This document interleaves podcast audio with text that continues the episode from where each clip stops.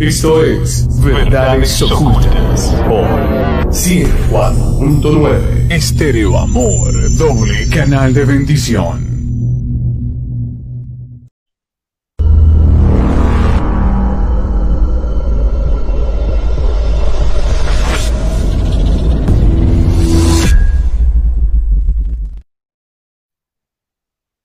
Perfecto. Bueno, don Goodman, buenas noches. ¿Cómo está usted por las Colombias? Por Cali, Colombia. Por Cali, Colombia, ¿qué se encuentra usted, don Goodman? Sí, señor, está lloviendo mucho. Ahí estuvo cayendo granizo. Qué bien, aquí está un poco, aquí está un clima agradable. Helado, pero agradable. Em, ¿Tienes ahí para poder estar revisando en el Facebook, la transmisión de Facebook, si, hay mensajes, porque aquí no tengo para, para ver si hay mensajes. Así para que revises, ¿ok? Bien, para que estés revisando ahí si hay mensajes, porque aquí no tengo para poder ver. Bueno, buenas noches, bienvenidos a un programa más de verdades ocultas al desnudo. Los viernes son verdades ocultas al desnudo. Hoy el tema le hemos llamado evidencias de Jesús, en este caso de la existencia o del caminar de Jesús por la tierra y le hemos añadido eh, qué tan importante es realmente que Jesús haya o no caminado entre nosotros. Bueno, eh, la idea de este programa nace por lo siguiente. Yo creo que, o espero que mande alguno, haya visto alguna información en relación a, a diferentes posturas que existen sobre la evidencia de Jesús. Creo que la mayoría de las personas dentro del dogma cristiano, en sus diferentes ramificaciones, creo yo que no se han atrevido a buscar información, a leer información o a ver videos de información que muestra ya sea las diferentes vidas de Jesús que otros registran, que han accedido a registros, o por ejemplo, si han profundizado en otras visiones que niegan la existencia de Jesús y que la presentan con documentos o que la presentan con informaciones, con, con fuentes bibliográficas, con que pueden, según su versión de los hechos, demostrar que Jesús no existió. Creo yo que la mayoría de la cristiandad no se ha dado la oportunidad a buscar ni a exponerse a esta información. En este caso, yo sí la he hecho y considero, creo que Frederick también, ¿Y por qué la necesidad del programa? Porque en, un post que yo leí, eh, donde comentaban sobre la evidencia de la no existencia de Jesús, yo compartía en debate con algunas personas si realmente importa tanto eso. Y yo les daba mis argumentos en función de decir, bueno, no sé por qué se quieran aferrar tanto a la idea de que no existe. ¿Qué tanto importa eso? ¿Qué tanto importa si Jesús caminó o no caminó? Y llegábamos a un punto donde no había más respuesta, había negación en ciertas cosas, pero a ciertas preguntas que ahora no las voy a presentar, porque creo que es la parte fuerte final del programa, platicar realmente de si, si es tan importante o no demostrar la existencia de, de Jesús por la, por la tierra. Y bien, entonces, esa era la cuestión que, que conversaba. Y yo me hacía la pregunta, porque hubo un momento donde yo quedaba como en el aire después de ver tanta información y decía yo, bueno, ¿qué tanto representa en mi vida que Jesús existiese o no existiese? Y me hacía preguntas y me repreguntaba y llegaba a unas conclusiones. Entonces eso es lo que queremos platicar. Eh, Frederick va a compartirles a ustedes información que para él es evidencia del caminar o no caminar de Jesús sobre la tierra y luego compartir cada uno su visión de ¿hay importancia o no hay importancia? Así que esto es el programa de hoy aquí en Verdades Ocultas al Desnudo. Les dejo de inmediato ya con don Frederick Goodman para que sea él el que nos empiece pues a, a ¿cómo se llama? A compartir de, de su visión como tal. Así que Frederick, pues adelante. Ay, disculpa, estoy tomando algunos apuntes justamente para no perder el hilo. Bueno, yo justamente ahora estaba comentando en, Facebook eh, que este tema lo había abordado por lo menos dos veces hace como ocho años en videoconferencias. En esa época cuando estaba de moda, segundo. Cuando estaba... Side, Sidegeist, estaba de moda en ese, en ese entonces también Agenda Esotérica. ¿Cómo se llamaba el, el documental? Sidegeist, con Z. Sidegeist, pero se escribe Sidegeist, es una, es una palabra alemana. Fue la primera parte. El documental es excepción de ese episodio, por lo demás está muy bien, es la segunda parte, Adendum y otros, está, está bien. Pero, ¿por qué metieron eso? Muchas personas no saben que cuando ellos iban a presentar ese documental, ya que estaban poniendo en duda la versión oficial sobre el atentado a las Torres Gemelas, se les presentó una comisión de un banco y de ciertas personas de la masonería, poderosos, al grupo que estaba haciendo el documental. Y les dijo, ustedes no pueden poner esto porque aquí van a anticipar una información que no deben saberse, no debe saberse porque ellos están hablando, uno de los episodios, se sea, lo de las Torres Gemelas, estaban dando a entender cómo funciona la economía y el asunto del, del chip en humanos, y estamos hablando ya hace bastantes años, ¿no? Entonces le dijeron, si ustedes quieren poner esto, la única es que introduzcan una tesis para desmeritar la, figura de Jesucristo. Y si lo hacen, pues entonces sí, sí pueden poner ese documental. Si no, nosotros vamos a hacer lo que sea para que ustedes no puedan presentar ese documental. Entonces aceptaron. Eso que estás, eso que estás platicando ahora, em, que se presente en el documental o cómo, o cómo sabes de la información esta de que se les iba a prohibir. O sea, ellos lanzaron el documental aún con la prohibición esta, y, o obedecieron y por algún lado te diste cuenta que eso, esa orientación, o sea, cuéntame. Eso me lo sopló eh, una persona. Sí, una persona que en ese entonces estaba investigando me, me, me reveló esa información. Que o sea, que ese documental de... Les habían metido presión de que ese documental no lo podían sacar a la luz porque iban a hablar de un tema que no se quería hablar, que es el tema del chip en humanos, mucho menos en esa época. Y si lo quieren hacer, y aparte que iban a hablar del, asunto de la economía, de cómo funciona realmente la economía, desarmar todo ese enramaje, esa conspiración del sistema bancario, y aparte poner en duda la versión oficial de las Torres Gemelas. Entonces dijeron, si lo quieren hacer, tienen que introducir este episodio para empezar el documental. Y es una tesis que no tiene ni pie ni cabeza, que es una especie de tesis universitaria académica, que en realidad no tiene fundamento alguno que es... Por eso te pregunto, entonces el documental... entonces el documental sí, o sea, sí salió al aire el documental, y el documental este, como yo no lo he visto, pero sí te hago la pregunta, el documental este sale al aire y sí presenta una versión, este, no, perdón, de forma la, la visión de Jesús. Ese era el objetivo de las personas. Dijeron, bueno, si lo quieren sacar adelante, tienen que introducir eso. Y salió. Lo introdujeron. y salió. A partir de ahí aparecieron otros documentales como Agenda Esotérica y se generó un montón de publicidad y aparecieron supuestos investigadores y muchos entendidos. Y en realidad toda esa gente no tiene ni la más remota idea de mitología. ni siquiera sabe temas sobre religión y otras culturas y en gran medida tampoco tienen ni idea de historia antigua de esas culturas. Eso te das cuenta porque ni siquiera hace falta, o sea, con que te vayas a Wikipedia, que tampoco es que Wikipedia sea el boom de la boom, porque también está bajo control de la élite, pero si te parece Wikipedia quiere decir que no hay, no hay mayor misterio, si ahí mismo te lo están diciendo, que comparas, por ejemplo, la historia de Zoroastro, o sea, es que es demasiado cómico hasta para mencionarlo, ¿no?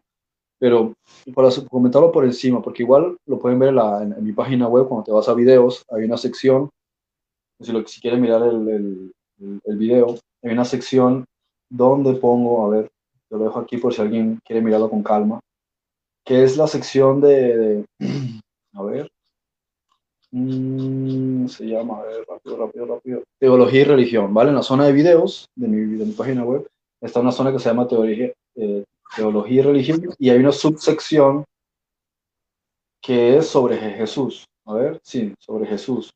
Y ahí pueden ver que hay dos, dos videos, a ver si lo encuentro, o sea, dos, dos listas de videos, porque es por fragmentos, que se llama Jesús histórico y el otro es Jesús y sus homólogos. Jesús histórico es la de lo que vamos a hablar también ahora, la evidencia histórica de la existencia de Jesús, que muchas personas se lo saltan por alto y dicen que no existen, pero lo dicen porque les han dicho que no existen, no porque ellos les consta. Y después el, Jesús y sus homólogos, sí, homólogo es el, similar, que es el intento de desprestigiar a Jesús diciendo que la existencia, o sea, que la referencia, la sobre la existencia de Jesús parten del hecho de tomar mm, conceptos de otras culturas, mitologías e inventarse un personaje.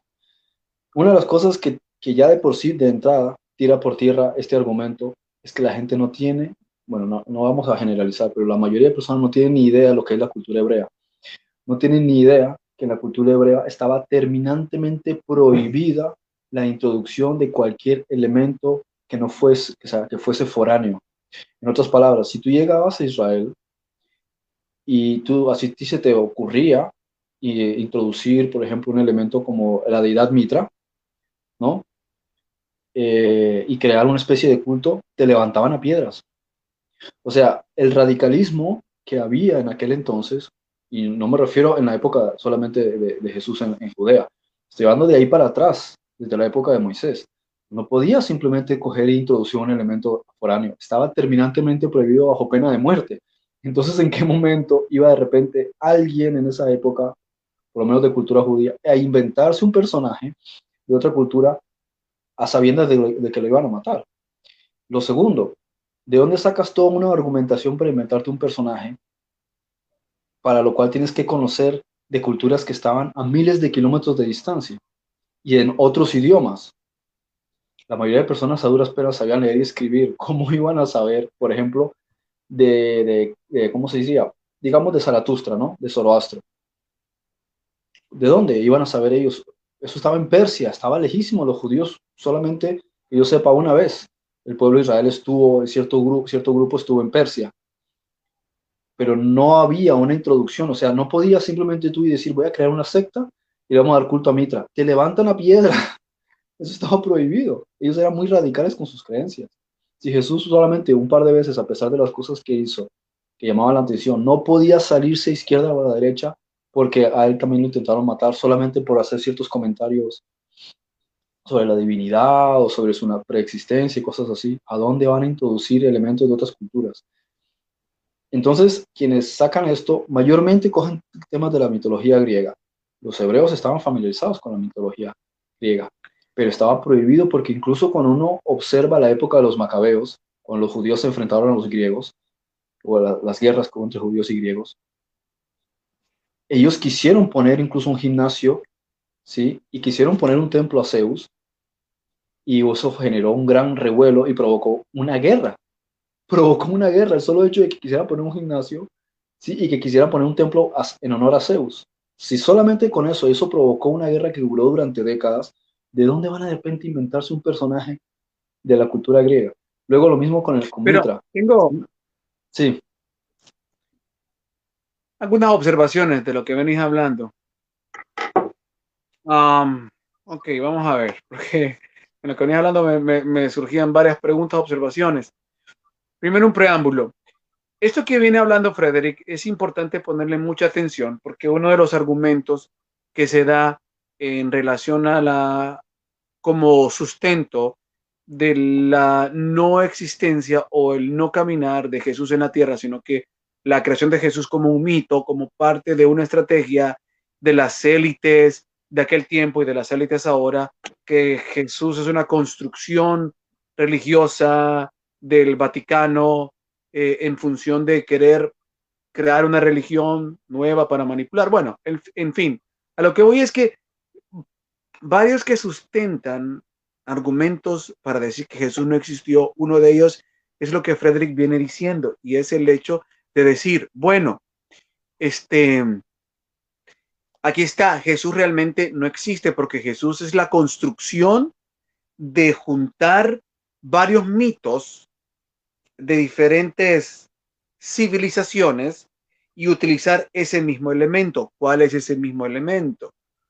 un niño que nace de una virgen, un niño que es, engendrado por un Dios, em, un niño que tiene superpoderes, un, niño, que más otros los argumentos que lo, que lo quieren ligar, por, por ejemplo, eh, lo asocian con, los Mitra, lo asocian con, eh, con no recuerdo qué, otros dioses de la antigüedad, creo que Osiris también, no recuerdo cuál de ellos, que también nace de una virgen.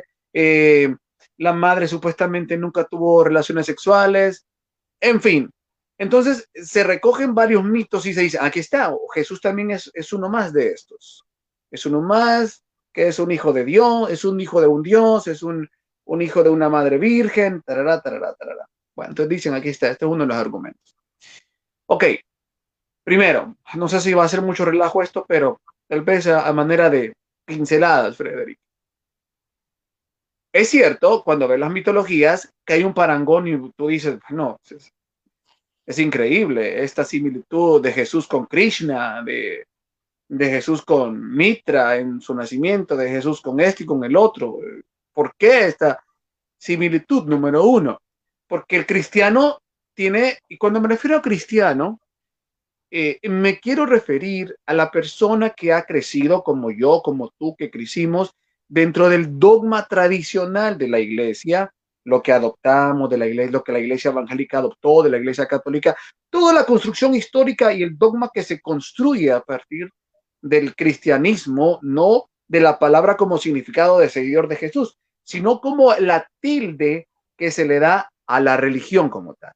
Entonces, las personas que hemos crecido en el cristianismo como religión, independientemente de su ramificación, hemos tenido la idea en nuestra mente de que, ¿cómo va a ser posible de que exista otro personaje que también es similar al nacimiento de Jesús, virginal, eh, ¿cómo se llama? De un hijo de un Dios, en fin, en fin. Entonces la gente dice, no, no, es que los otros mitos son mentiras.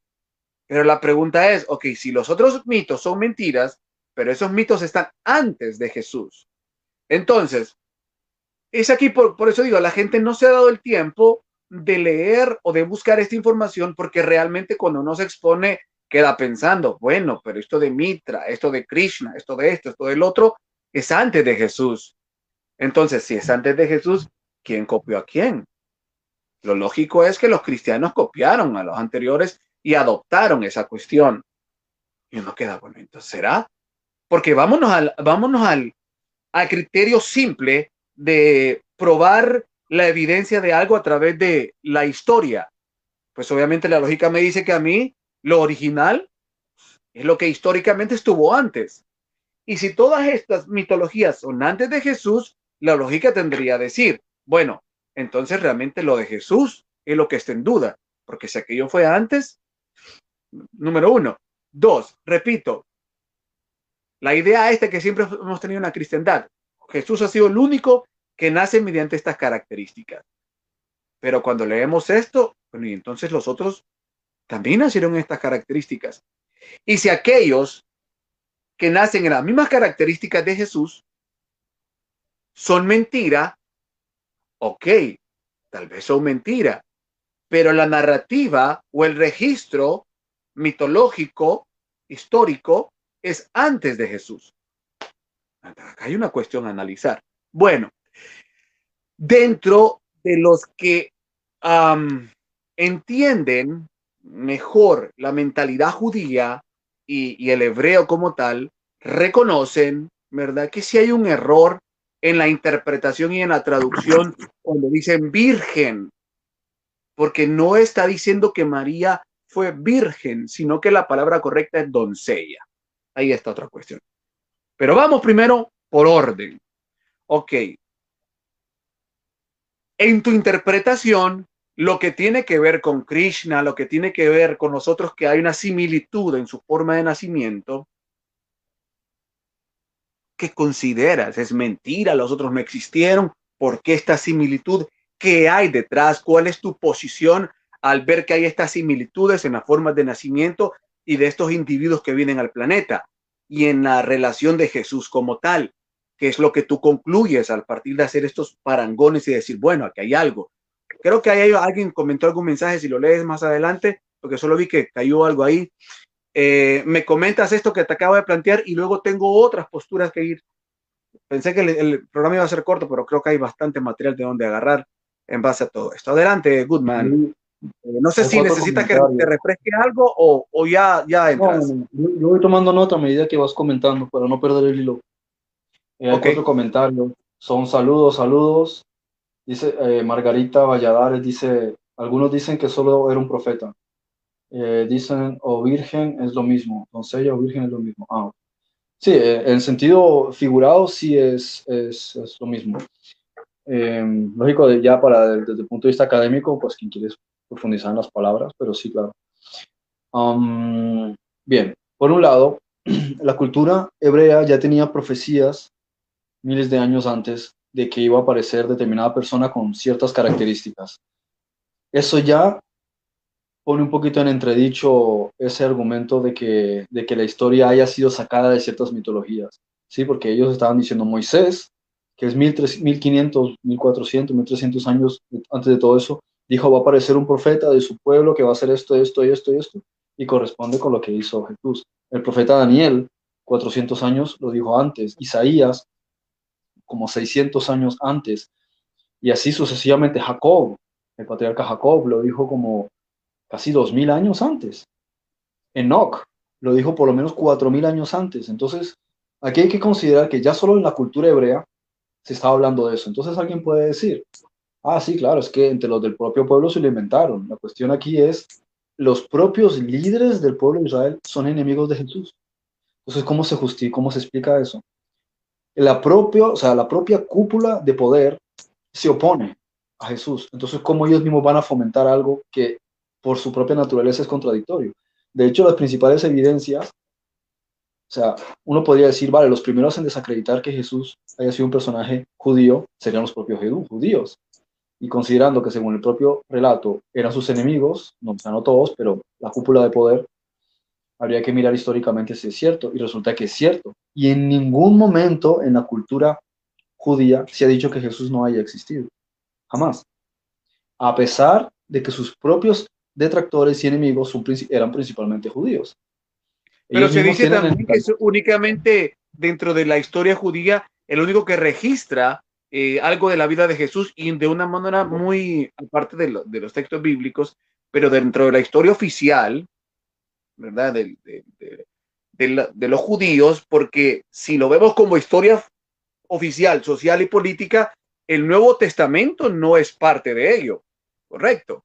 Entonces, dentro de la, de la historia oficial judía, el único historiador que registra y de manera muy corta, por decir algo, es Flavio Josefo. De ahí se dice que no hay nadie más, solo para añadir algo.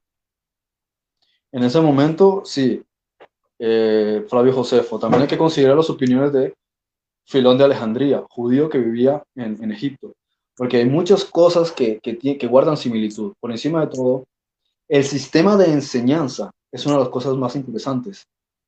El sistema de enseñanza de Jesús se parece más a la, a la mentalidad de Buda. No había esa forma de pensar entre los judíos.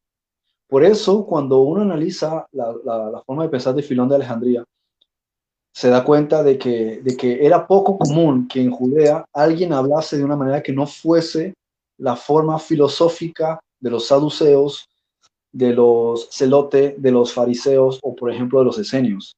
Nadie tenía esa forma. Las cosas que Jesús comenta ahí solo pertenecen a una, a una forma de pensamiento estrictamente oriental.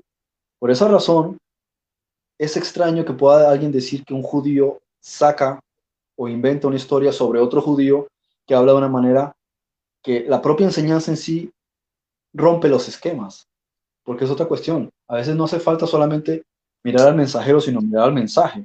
¿Qué judío podía haber inventado eso? Y si uno se va a la cultura romana, como algunos dicen, es que los romanos se lo inventaron, y analiza la cultura romana, mucho menos coincide. Lo único que tenían los romanos era la deidad Semiramis, que era un sincretismo de cierta cultura, y Mitra, a quien le daban culto, una cuestión que tenía que ver ya de influencia eh, de los soldados romanos y su, y su secta. Pero en realidad el sistema de enseñanzas que Jesús está transmitiendo es una mezcla perfecta entre parámetros cabalísticos de la idiosincrasia judía, que hay que saber muy bien, y los romanos no la manejaban bien, no la manejaban bien, sumado a una filosofía oriental muy parecida a la de Buda.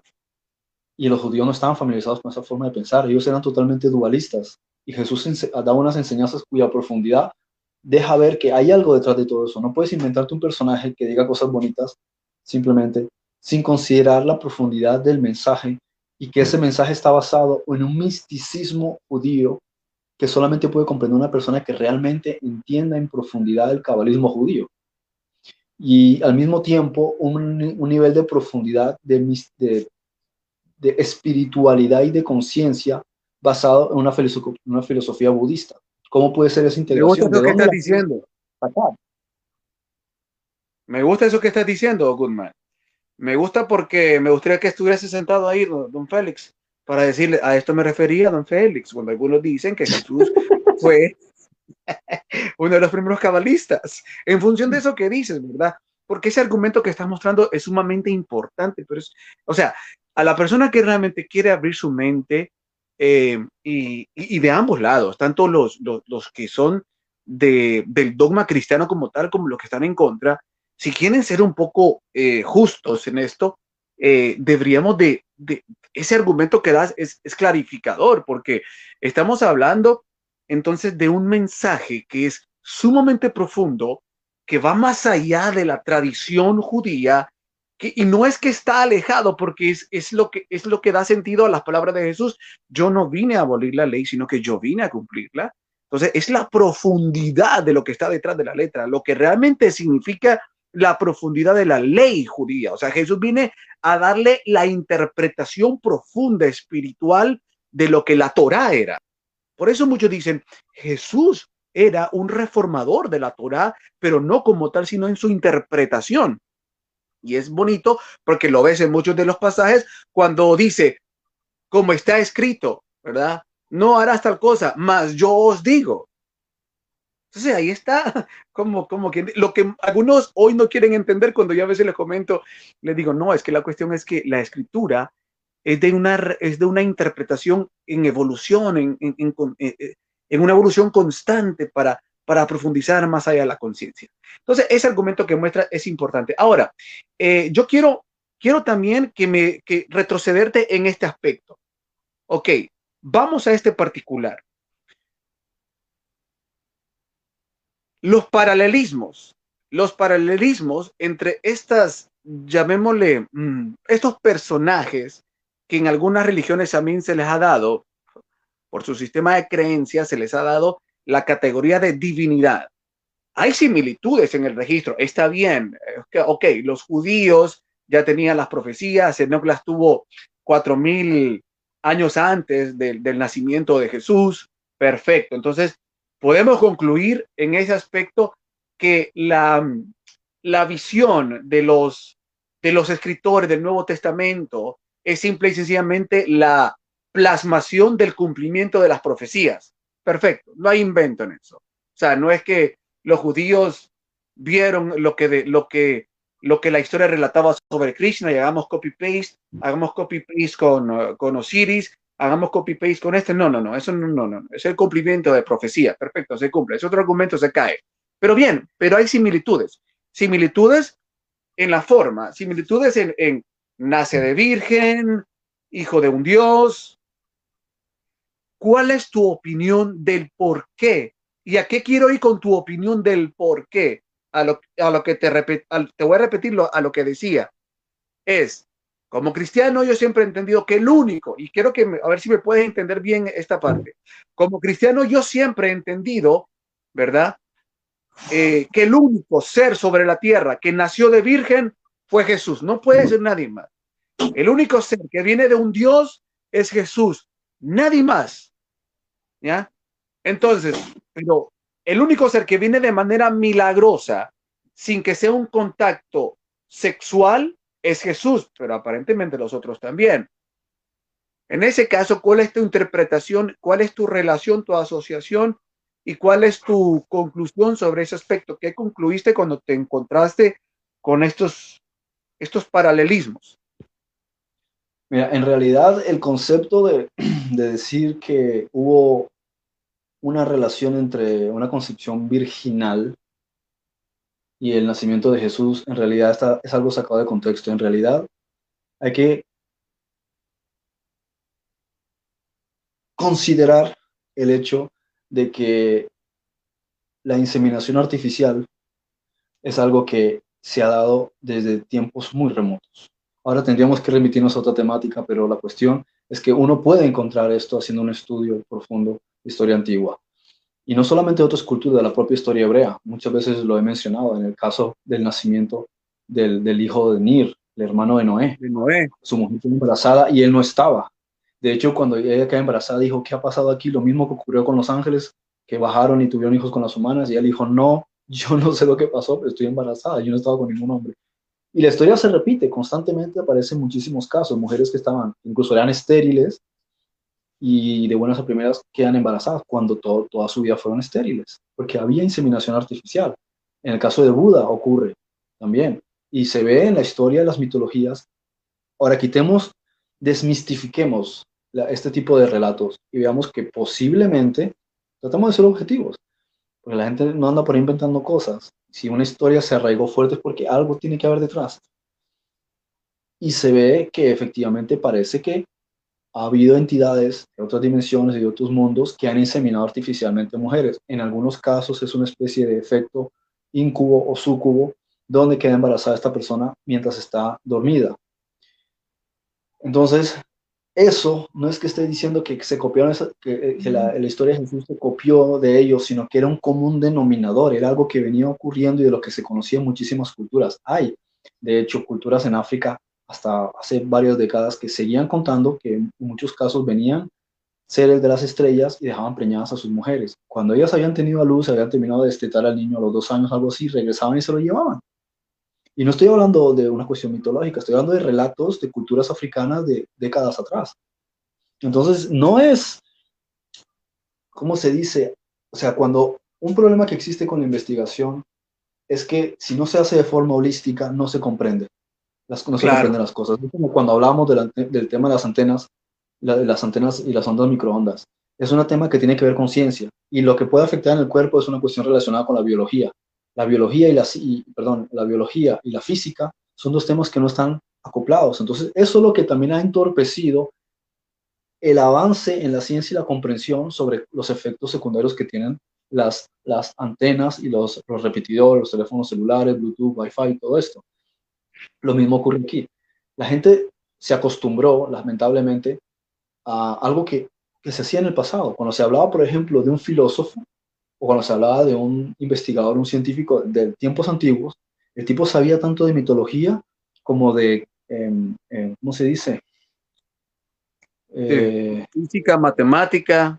la, ciencia en aquel entonces, no me acuerdo el nombre, cómo le, cómo le decía. Sí, ya, ya, ya em, sé, pero se me olvidó el nombre. Si no le hubiese dicho eso, ya te lo hubiera dicho. bueno, no importa. Sí, conocimiento de la, sí, sí, de, es como, es como la, la madre de la química, se el nombre. En, oro y todo eso, sí, como el asunto de la piedra. alquimia, alquimia, la alquimia. Exacto. A la, a, la, a la, física, perdón, a la química y física en aquel entonces se le llamaba alquimia. Pero el, el, alquimista también sabía de astrología. Podías pensar, ¿qué tiene que ver la astrología con la física? Es que ellos tenían una mente tan amplia y comprendían tantas cosas porque no se limitaban a un aparato de la ciencia o sea, un apartado, quiero decir, tenía una mente holística. La ciencia hoy día occidental se ha limitado a hacer las cosas por secciones. Entonces, de esa manera es difícil que llegues a una conclusión de algo. Sí, un segundo que voy a poner a cargar el teléfono. claro, tiene, tiene, sus ventajas y sus desventajas, porque obviamente estar enfocado en un área te hace desmenuzarla, eh, o sea, irte en mayor profundidad, y entre más hondo vas, pues entonces, ¿verdad? Entonces, en ese sentido, pero el problema es, eso es importante, porque, por ejemplo, ve, vemos, vemos grandes mentes eh, como un Galileo Galilei, como un Isaac Newton, eran filósofos, eran matemáticos, eran este, religiosos. Entonces, sí, vemos esa cuestión holística en su visión, por eso lograban conectar, por eso para ellos no había divorcio entre la espiritualidad y la ciencia, porque podían ver su integración. Pero claro, también tiene sus, sus ventajas el hecho que a la especialización te permite ir a mayor profundidad. Pero bueno, adelante, ya que conectaste, solo era para darte apoyo, ¿no? Que venías hablando y mientras hacías tu conexión. Sí, pues eso, por ejemplo, por, por un lado, porque ahora perdí el hilo de por dónde quería ir. Sí, lo que te, ayudo. ¿Cómo? Sí, te ayudo. O sea, ajá. te ayudo. No, lo que venía diciendo, pues explicándonos que al final, en conclusión, lo que yo voy entendiendo es que esta, esta ¿cómo se llama? Esto que se, que se, se puede ver que se repite, simplemente lo podemos resumir de la siguiente manera. Ok, podemos resumirlo de la siguiente manera. Tanto, eh, bueno, seres de luz de tantos planos dimensionales como de tantos sistemas o galaxias que, que han trabajado con la humanidad, con la humanidad, para su desarrollo espiritual, su avance espiritual, siempre no es de extrañar que se ha utilizado la estrategia de la inseminación artificial o de, sí, de poder introducir almas en, cuerpos eh, humanos que van a nacer porque venían con misiones específicas, ¿verdad? Como lo hicieron con David, que David también es un caso especial, eh, Samuel y no recuerdo qué otros más hombres que venían, por eso la Biblia habla de predestinación, porque hay almas que de verdad vienen eh, desde el punto de vista que antes de entrar ya vienen con la misión específica para una labor de impacto de conciencia global grande. Entonces podemos ver seres en diferentes partes del planeta, como un Buda, como un Krishna, que realmente vienen, los infiltran, por llamarlo así, desde la luz para hacer una obra en sus sociedades y hacer un cambio, un impacto en conciencia. Perfecto. Entonces, si, si, si nos sacamos de la tradición, del dogma religioso, sería fácil comprender esto y decirlo de manera religiosa. El Espíritu Santo ha trabajado, y aquí donde mucho le va a golpear, el Espíritu Santo ha trabajado en la tierra con diferentes personas, ¿verdad? Para llevar a cabo sus planes. Pero también la oscuridad lo ha hecho. Entonces, por eso podemos ver que se repite, porque siempre, claro, para no poder, para no golpear eh, tan fuerte y, obviamente respetar lo que se debe respetar, sabemos que Jesús representa la mayor pureza de los estados eh, más puros de la creación, de, lo que se llama de lo sublime, de lo, de lo, ¿cómo se llama? Ah, de lo innombrable, de lo inconmensurable. Jesús representa ese, ese, esa, eso que estuvo, por decirlo así, en el seno del Padre, lo más íntimo de lo que se puede llamar la creación primera, por decirlo de alguna manera, representa eso, pero no quiere decir que no se haya trabajado también con otras almas que han venido a la tierra, otros, así como un Enoch, así como un Noé, así como un Moisés, así como, entonces, ¿qué podemos ver? Que también han existido otros, han existido en Buda, han existido en Krishna, y también han sido seres que, en términos generales, han sido infiltrados a la tierra por guía del Espíritu Santo para una obra global. ¿Así, don Frederick? Claro, de hecho Jesús es el tercero de tres Mesías que han aparecido desde tiempos inmemoriales hasta, hasta nuestros días. Hubo tres. Pero tres Mesías dentro de la tres Mesías dentro de la rama judía o hasta hablando en términos generales de la A nivel histórico, a nivel histórico, posiblemente en la Atlántida fue la primera vez que apareció uno, en otro momento apareció otro y después apareció Jesús. Y otra cosa interesante con todo esto, volviendo al asunto de la, de la concepción milagrosa, es que en realidad esos personajes no hay ninguna referencia que diga que fueron concebidos de forma virginal. La madre de Krishna ya tenía hermanos mayores cuando él nació, entonces, ¿cómo iba a volver a la madre a, a ser eh, de Baki, creo que se llamaba, a ser otra vez virgen, si había tenido hijos. Después está Dionisio. Dionisio. Dioniso tenía, tenía, creo que tenía hermanos. O sea, ¿cómo se podría decir? No hay una focalización en la idea de virginidad en el caso de otros relatos. No se le da ese, esa pomposidad al concepto. Simplemente se dice que había una mujer, una doncella, y fue, fue embarazada, pero no se enfatiza en si era, ya era virgen o si ya estaba casada. O sea, eso es un argumento que se, que se añade para darle descrédito al, al caso de la concepción milagrosa, como se le llama. Después Horus, que dice, no, que Horus también nació de una virgen. ¿Cómo que virgen? No. La historia lo que cuenta es que es el único caso aquí, porque en el caso de Osiris tampoco cuenta, en el caso de Mitra tampoco cuenta, que otro eh, Zoroastro, que se sepa, no hubo ningún caso de eso. De hecho, es, información tan ambigua. O sea, no es solamente hablar de personajes de mitología, sino que en sí la información sobre ellos es supremamente ambigua, casi no se sabe nada de ellos. Entonces, ¿de dónde vas a sacar tus eh, especificaciones sobre eso? Yo a veces le digo a la gente, si es así, dime dónde está escrito. Un jeroglífico, una estela egipcia, un, grabado. ¿Dónde está la fuente? No existe la fuente, es una especulación, es una suposición. No hay ni, siquiera un comentario en, los, en el argot mitológico sobre ese tipo de cuestiones. Solamente en el caso de Osiris, ¿sí? Solamente en el caso de Osiris. ¿Y cuál es el caso de Osiris? Pues no está diciendo que Isis fuese virgen. Lo que está diciendo es que, de hecho, ella ya estaba casada con Osiris, ya estaban casados. ¿En qué consistía el matrimonio? Pues tenían voto de castidad sino que llegó un momento en que todavía no habían tenido, no habían tenido hijos y hay un complot de parte de Seth, ¿sí? Para asesinar a su hermano por una cuestión del poder en, en Egipto. No sé qué tan cierto puede ser o qué tanto, eh, como si, eh, tinte de leyenda hay en el asunto, porque cuando uno investiga se da cuenta que cuentan ciertos historiadores egipcios que Osiris vivió al menos 10.000 años antes de las dinastías faraónicas y otra fuente dice que ellos eran, Isis y Osiris eran grandes maestros en la Atlántida. Entonces, mucha mitología no hay, pero, o sea, mucha leyenda no hay, pero sí es cierto que algo hay detrás, aunque se haya mezclado con mito. Y el punto es que se supone que Seth lo asesina, lo divide en 14 o 13 pedazos, lo reparte por Egipto, y eh, Isis y su hermana, creo que era Neftis, sí, Neftis, se toman la labor de tratar de recopilar todos los pedazos, pero falta una pieza. ¿Qué ocurre? Durante ese proceso algo milagroso ocurre y ella queda embarazada de, Horus. Ahora, el punto es este. No es que sea un relato necesariamente eh, literal, porque como entiende uno la literalidad en todo esto, pero también tiene sus símbolos, porque 12 o 13 pedazos o 14, algo así, porque tiene un significado. O sea, el punto importante de esas mitologías es que tratan de evocar cosas mucho más profundas. No importa si es literal o si es figurativo, el punto es lo que trata de decir. Y eso es lo que importa. Ahora, si lo literal y lo metafórico se combina, entonces esto es magnífico porque nos está diciendo que algo literal quiere evocar algo también simbólico, que es la, la, el hecho de que no hay una contaminación en la persona, una contaminación con ciertas cuestiones distorsionadas. Bien, eh, eso por lo menos en cuanto, en cuanto al, al asunto del, de estas historias. Luego uno encuentra, yendo más adelante en la, en el desarrollo y la construcción de los evangelios que efectivamente, he dicho muchas veces, los evangelios no son los relatos originales, son historias inspiradas en hechos reales.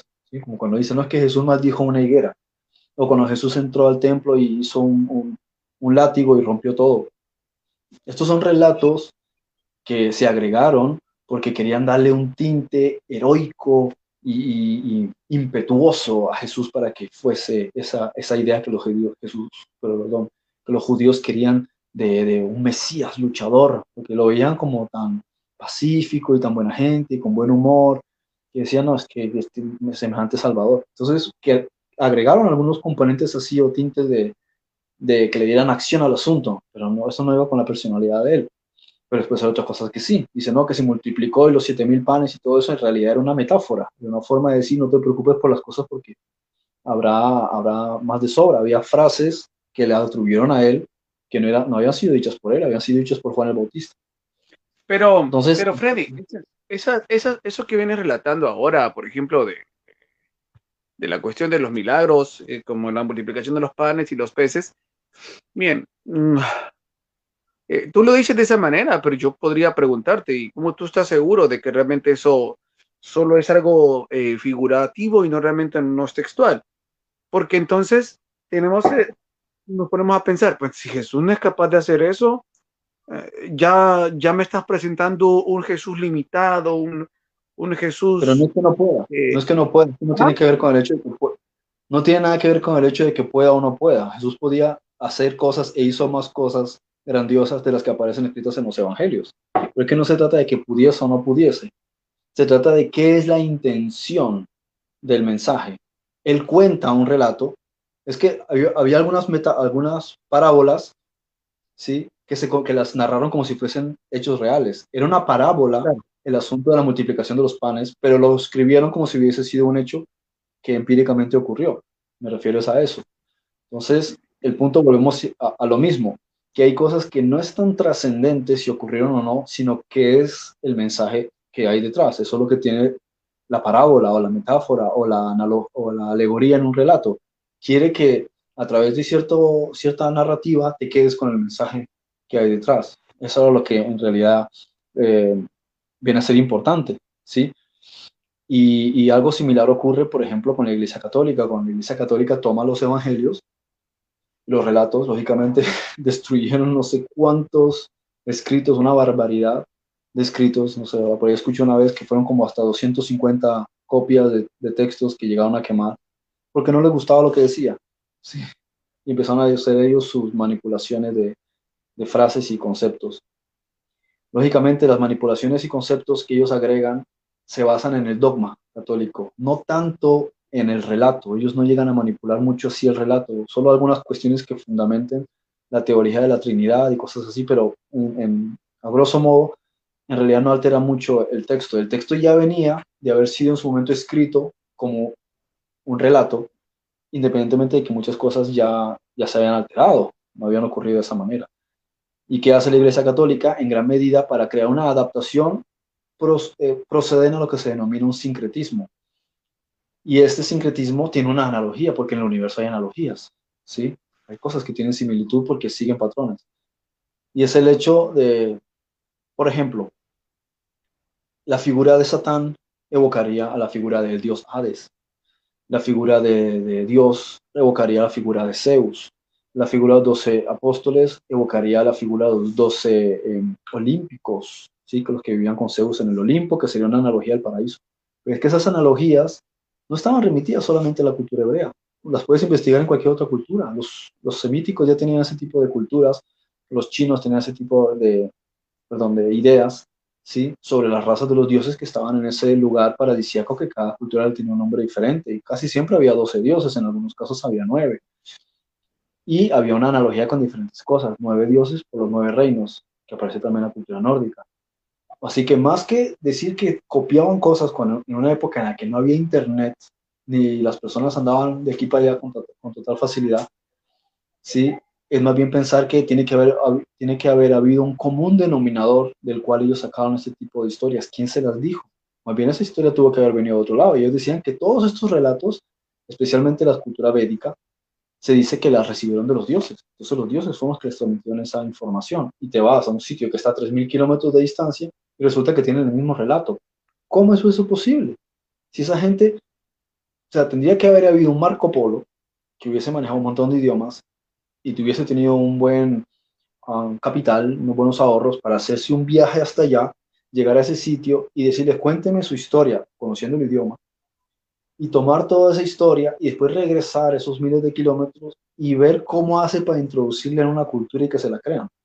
Pienso, ¿qué tanta necesidad? ¿Acaso la gente no tiene imaginación que necesitas irte a 3.000 kilómetros ida y 3.000 kilómetros vuelta a aprender otro idioma y conseguir copiarte una historia en vez de inventártela tú mismo?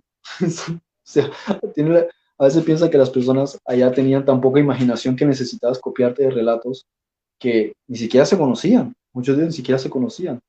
¿Y por qué tienes que copiarte un relato? ¿Acaso no tienes imaginación para inventarte uno a ti? Imagínate uno de papá queriéndole contar un cuento a los niños en la cama, inventarse una historia y decirle, espérate, espérate, voy a ir a Francia a ver si, me, si escucho alguna historia francesa y después regreso, vale, voy a estar tres semanas fuera. ¿Se imagina la estupidez de, razonamiento? Entonces, te puedes inventar tú algo, no necesitas irte a otra cultura, a quién sabe dónde, a copiar sus ideas. Y por encima de todo, esas culturas todas tenían conceptos similares. Entonces no es algo nuevo. El tema de Jesús, el tema de determinadas cosas, no es algo nuevo. Y en realidad ni siquiera se parece. O sea, digamos que hay 30 cosas y de esas 30 cosas, 7 tienen analogía con otra cosa. Entonces es que eso lo inventaron, pero es que estás olvidando otros 23 que no tienen ninguna relación con lo demás. El contexto entero, eh, diálogos, palabras, conceptos, no guardan relación alguna con todo lo demás. El hecho de que una cosa se parezca entre ella es como decir, pues yo me parezco a los chinos en que pues también tiene uno hambre, cansancio, placer sexual, se envejece, así. Por eso hay un montón de cosas que tenemos en común. Y de hecho, cuando uno habla de demonios, dice, no es que es de la iglesia católica. La iglesia católica, Zoroastro y habla de demonios. Los japoneses tienen una increíble cultura respecto a los demonios. Entonces, ¿cómo llegaron allá los japoneses a la otra isla? ¿Quién se, quién se lo contó? Los árabes es de donde viene la cultura de los demonios llamados jinn, esos que están en la lámpara y los frotas y salen y te dan, conceden deseos. ¿Cómo fue entonces? ¿Cómo, uno argumenta que ellos llegaron también a inventarse eso? Los ángeles, los ángeles aparecen hasta en la, en la cultura de los indios Hopi, que dice que gracias a los ángeles llamados Kachina, cruzaron el océano ante la, la, la, inundación que hubo y consiguieron llegar a Arizona, a los Estados Unidos. Como ellos llegan a tener esa, esa, esa concepción. 300 relatos del mundo hablan sobre el diluvio, entonces quiere decir que o todos se copiaban entre ellos, o puede ser que todos tenían en común algo que había ocurrido a nivel planetario. Y esto es lo que a veces eh, se pasa por alto a la hora de investigar y estudiar estos temas. Y el hecho de que pueda haber a lo mejor un relato que se incorpore, puede ser, no hay ningún problema. La historia de Job tiene analogías con una historia sumeria. El relato de, de, Lázaro y Epulión, sí, el rico y el pobre, se parece a una historia de, una estela egipcia.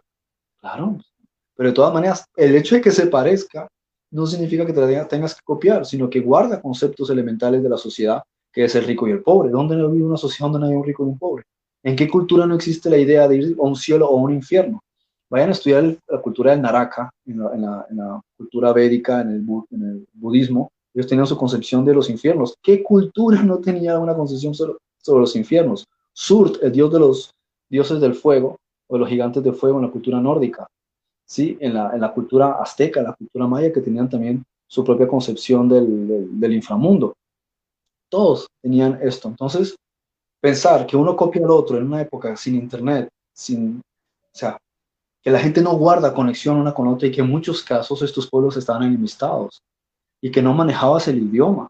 Hoy con Google todo bien, pero imagínese uno viajar a otro lugar distinto, que no manejas el idioma, que te van a ver como un enemigo, porque dirán, o oh, este es un espía o qué hace aquí, ¿cómo les cuentas un relato? Pero es que, o sea, la propia... Pasa que también dentro, dentro, claro, dentro de, la, de los argumentos sí que realmente hay, hay unas inconsistencias que, pues, no sé, pues entonces realmente, ¿por qué no meditan un poco en estas inconsistencias como las que dices? Además de, por ejemplo, ok, alguien puede decir a lo que venías hablando, bueno, el ejemplo que estás poniendo es muy singular, estás hablando de un padre que, que dice para contarle un cuento a su hijo, voy, espérame, voy a ir a Francia a buscar algo, pero no, no, es, no aplica porque estamos hablando de una estructura, eh, ¿sí? De una estrategia a nivel de estructura organizacional, ¿ya? Que planifica, se ponen de acuerdo, visualizan, desarrollan plan y crean, ¿no? Pero en este caso, ok, si fue una estructura, ¿qué estructura crea eh, la, toda la historia de Jesús?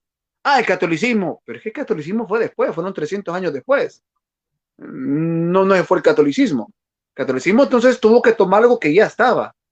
Entonces, ¿cuál es la estructura que lo hace? Ah, los judíos. No, pero es que los judíos no quieren a Jesús.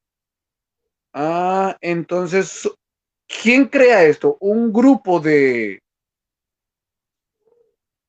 que se hacen llamar como apóstoles, pero que no conocieron a Jesús, pero crearon un personaje porque tenían la capacidad de ver más adelante, 300 años más adelante, que iba a haber una organización mundial que iba a tener el control planetario que se iba a llamar Vaticano. Entonces, estos doce apóstoles fueron los primeros padres de la Iglesia Católica cuando eran judíos y no existía la Iglesia Católica. No tiene sentido. No tiene sentido. Estos son los argumentos principales. Está fuera de lugar. Fíjense que es que tan, fuera de lugar está que se está obviando una cuestión histórica. Los judíos estaban bajo dominación romana. Los judíos estaban bajo dominación romana. Odiaban a los romanos. Entonces, ¿cómo uno puede imaginar que una historia judía es adaptada por los romanos o una romana adaptada por los judíos o lo que sea, cuando los judíos, no querían saber nada de los romanos y los romanos estaban hasta la coronilla de los judíos? Por eso, Tiberio, ¿sí? el emperador Tiberio, mandó a, a, Pilatos, ¿sí? mandó a Pilatos a Judea con la misiva de que, que tenía que controlar la rebelión porque estaban cansados de las ediciones que había habido desde Judas el Galileo y otras rebeliones, porque los judíos eran expertos en rebelarse contra la tiranía de, sus opresores. La historia de los, del sicario viene de, un cuchillo largo, el sicarín, que era el que utilizaban los celotes para apuñalar a los soldados romanos y salir corriendo. El puñal era tan largo que el tipo se desangraba. Y ahí viene el hashish, era tanto por una secta árabe también por el hebreo. Sí, a los hasisim, viene la palabra asesino, eran los, los radicales que se drogaban para estar en estados drogados, iban, atacaban y emboscaban a los soldados romanos. Y eso también lo habían hecho los, los árabes, de ahí viene el concepto de los hashishim, de una, una secta. una secta árabe, pero también la palabra tenían los hebreos que utilizaban para atacar a los romanos. Entonces, había una, un gran enfrentamiento social y, y, bélico y en muchos sentidos entre romanos y judíos como para inventarse una historia, un semejante sincretismo entre conceptos romanos que no tienen nada que ver con la historia de Jesús. Si compara la historia, por ejemplo, la mitología romana o la historia antigua de Rómulo y Remo y la fundación de Roma, no hay nada, ni siquiera en su filosofía, los romanos ni siquiera eran filósofos, para eso estaban los griegos. Entonces no hay analogía. De hecho, podrían decir, bueno, vamos a coger de los griegos, que aún estaba en Agarrarse, dice, agarrarse, dice, a tomar. Eso, vamos a coger cosas, vamos a agarrar cosas Sí, vamos a arrumar cosas de los griegos para inventarnos a un sofista, nos inventamos un nuevo filósofo. Pero es que las palabras de Jesús ni siquiera empatan con Aristóteles, no empatan con Platón, no empatan con Sócrates, no empatan con, Pitágoras, no empatan con ninguno de ellos. Es un sistema de pensamiento que se parece más al budismo. ¿Y cómo me hace decir que, el budismo iba a ser introducido en Judea? No hay, no hay referencias de budismo en Judea. Y es que otro, otro pensamiento, por ejemplo, no, es que se crea este, este movimiento y fueron unos grupos de judíos que buscaban la liberación y, que el pueblo judío siguiera eh, al Mesías que venía a liberar al pueblo romano y por eso se crea la figura de Jesús para inspirar. Perdón, pero entonces no inspiró nada porque el Mesías que los judíos esperaban no era Jesús, no era el mensaje que traía Jesús, ellos esperaban un, un Mesías, príncipe, rey, espada, liberarnos, crear de los romanos, de la opresión romana, crear el nuevo Estado de Israel.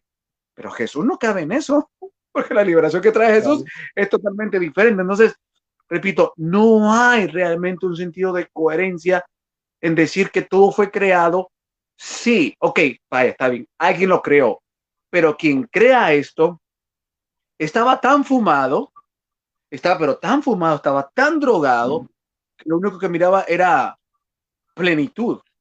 Era una droga tan tan, ah, un éxtasis tan grande, porque era tan, era la, lo único que muestra lo que la vida de Jesús refiere, es un ser humano pleno, un ser humano lleno de una conciencia inmensa, de una claridad, y, lo que menos presenta es violencia, sino que lo que más presenta es amor, es amor puro, amor que el modelo del amor que presenta con la filosofía judía. Con, nadie. Con la filosofía. Cualquier profeta que quieras ver de la historia de Israel ninguno profesaba ese tipo de, filosofía, ninguno, ninguno, ni siquiera Salomón en toda su sabiduría, todos ellos eran dualistas, entonces uno tendría que pensar esto, para inventarte un personaje de Jesús tienes que conocer muy bien los fundamentos más profundos de Cábala, tienes que ser un judío muy entendido en cabalismo, y segundo, tienes que entender muy bien la filosofía no dual del budismo. Esos son dos componentes que si ya tú los conoces y los manejas, entonces tú ya eres el Cristo. Lo que quiero decir con esto, si una persona dijese, me voy a inventar un personaje con estas características budistas, tiene que haber estado en, Oriente y haberte empapado muy bien del budismo. Y si tanto lo manejas, entonces tú mismo vas a ser un maestro porque vas a terminar, terminar influenciando a otros porque te has empapado muy bien para poder inventarte un personaje. Pero aparte, tienes que haber sido judío y de casta bien educada para conocer los conceptos más elementales y profundos y arraigados y simbólicos del judaísmo. Entonces tienes que haber sido judío de alta casta. Y, el hecho de que seas un judío muy bien entendido y que conozcas cultura budista significa que de algún modo estuviste viajando por el mundo. ¿En qué momento estabas educado? Si los niños desde pequeños, los eruditos judíos, eran, cuando iban a ser inculcados en su cultura, se dedicaban desde niños a eso. ¿En qué momento ibas a, ir a otro país oriental a empaparte de eso? Esa persona hipotética que hubiese hecho eso, él mismo ya hubiese sido relevante socialmente. No había sido, en vez de inventarse un personaje, él mismo estaría siendo el personaje. Y cuando uno entiende esto, se da cuenta de que, de que lógicamente eso está encajando a nivel histórico con el personaje Jesús, porque Jesús conocía el misticismo judío y había estado en Oriente.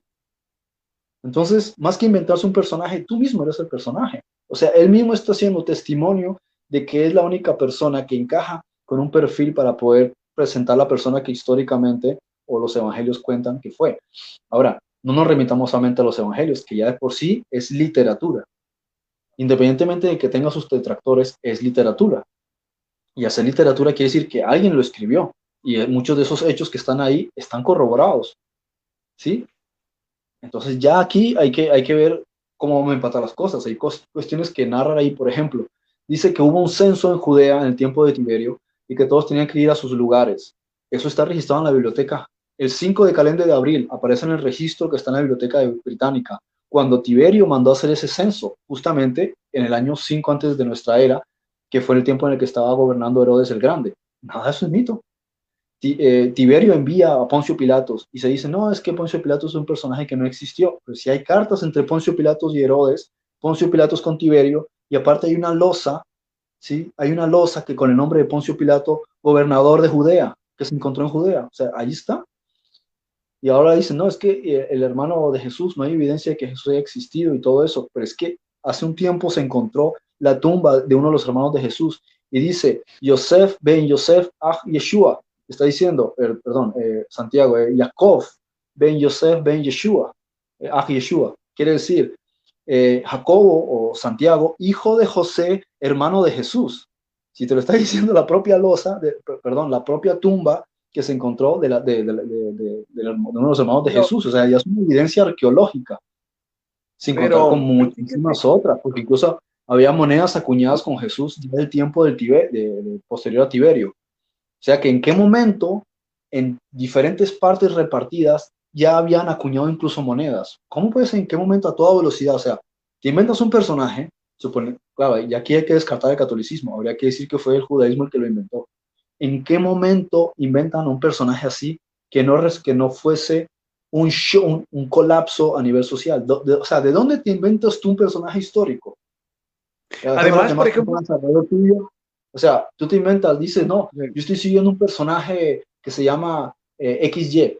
Y la gente dice, ah, sí, listo, pues nos creemos que hay un seguidor. ¿Dónde está la foto de él? Muéstrame algo, una prueba de ADN, un zapato. No, no, es que por fe, ah, sí, listo, lo creemos. Y este se lo cuenta al otro. así, sin más, nos inventamos un personaje histórico. O sea, ¿a qué nivel de estupidez a veces llega la sociedad? No, y tanto, tanto así que llega el nivel ya de, ¿cómo decírtelo? A ver, de idiotez, por decirlo de alguna manera, que hay evidencia histórica palpable, porque hay mucha de la evidencia que se puede llamar histórica, que podemos decir, eh, puede entrar dentro de la manipulación, que nadie, nadie, pero absolutamente nadie puede asegurar que realmente es. Pero cuando es tan abrumadora, que hay muchas losas en Israel donde tienen el símbolo del pez. El símbolo del pez que simboliza el cristianismo.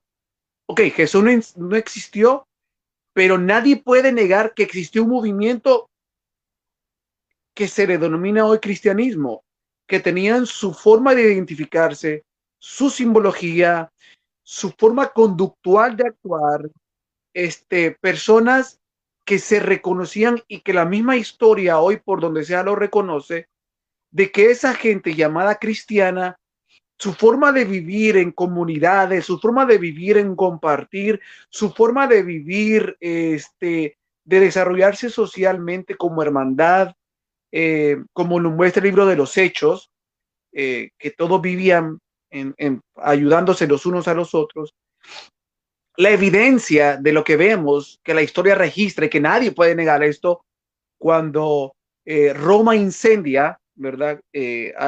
Incendiaba, incendió, o mejor dicho, mataba a los cristianos, ¿sí? Los metía en los, en los circos romanos donde los leones se devoraban.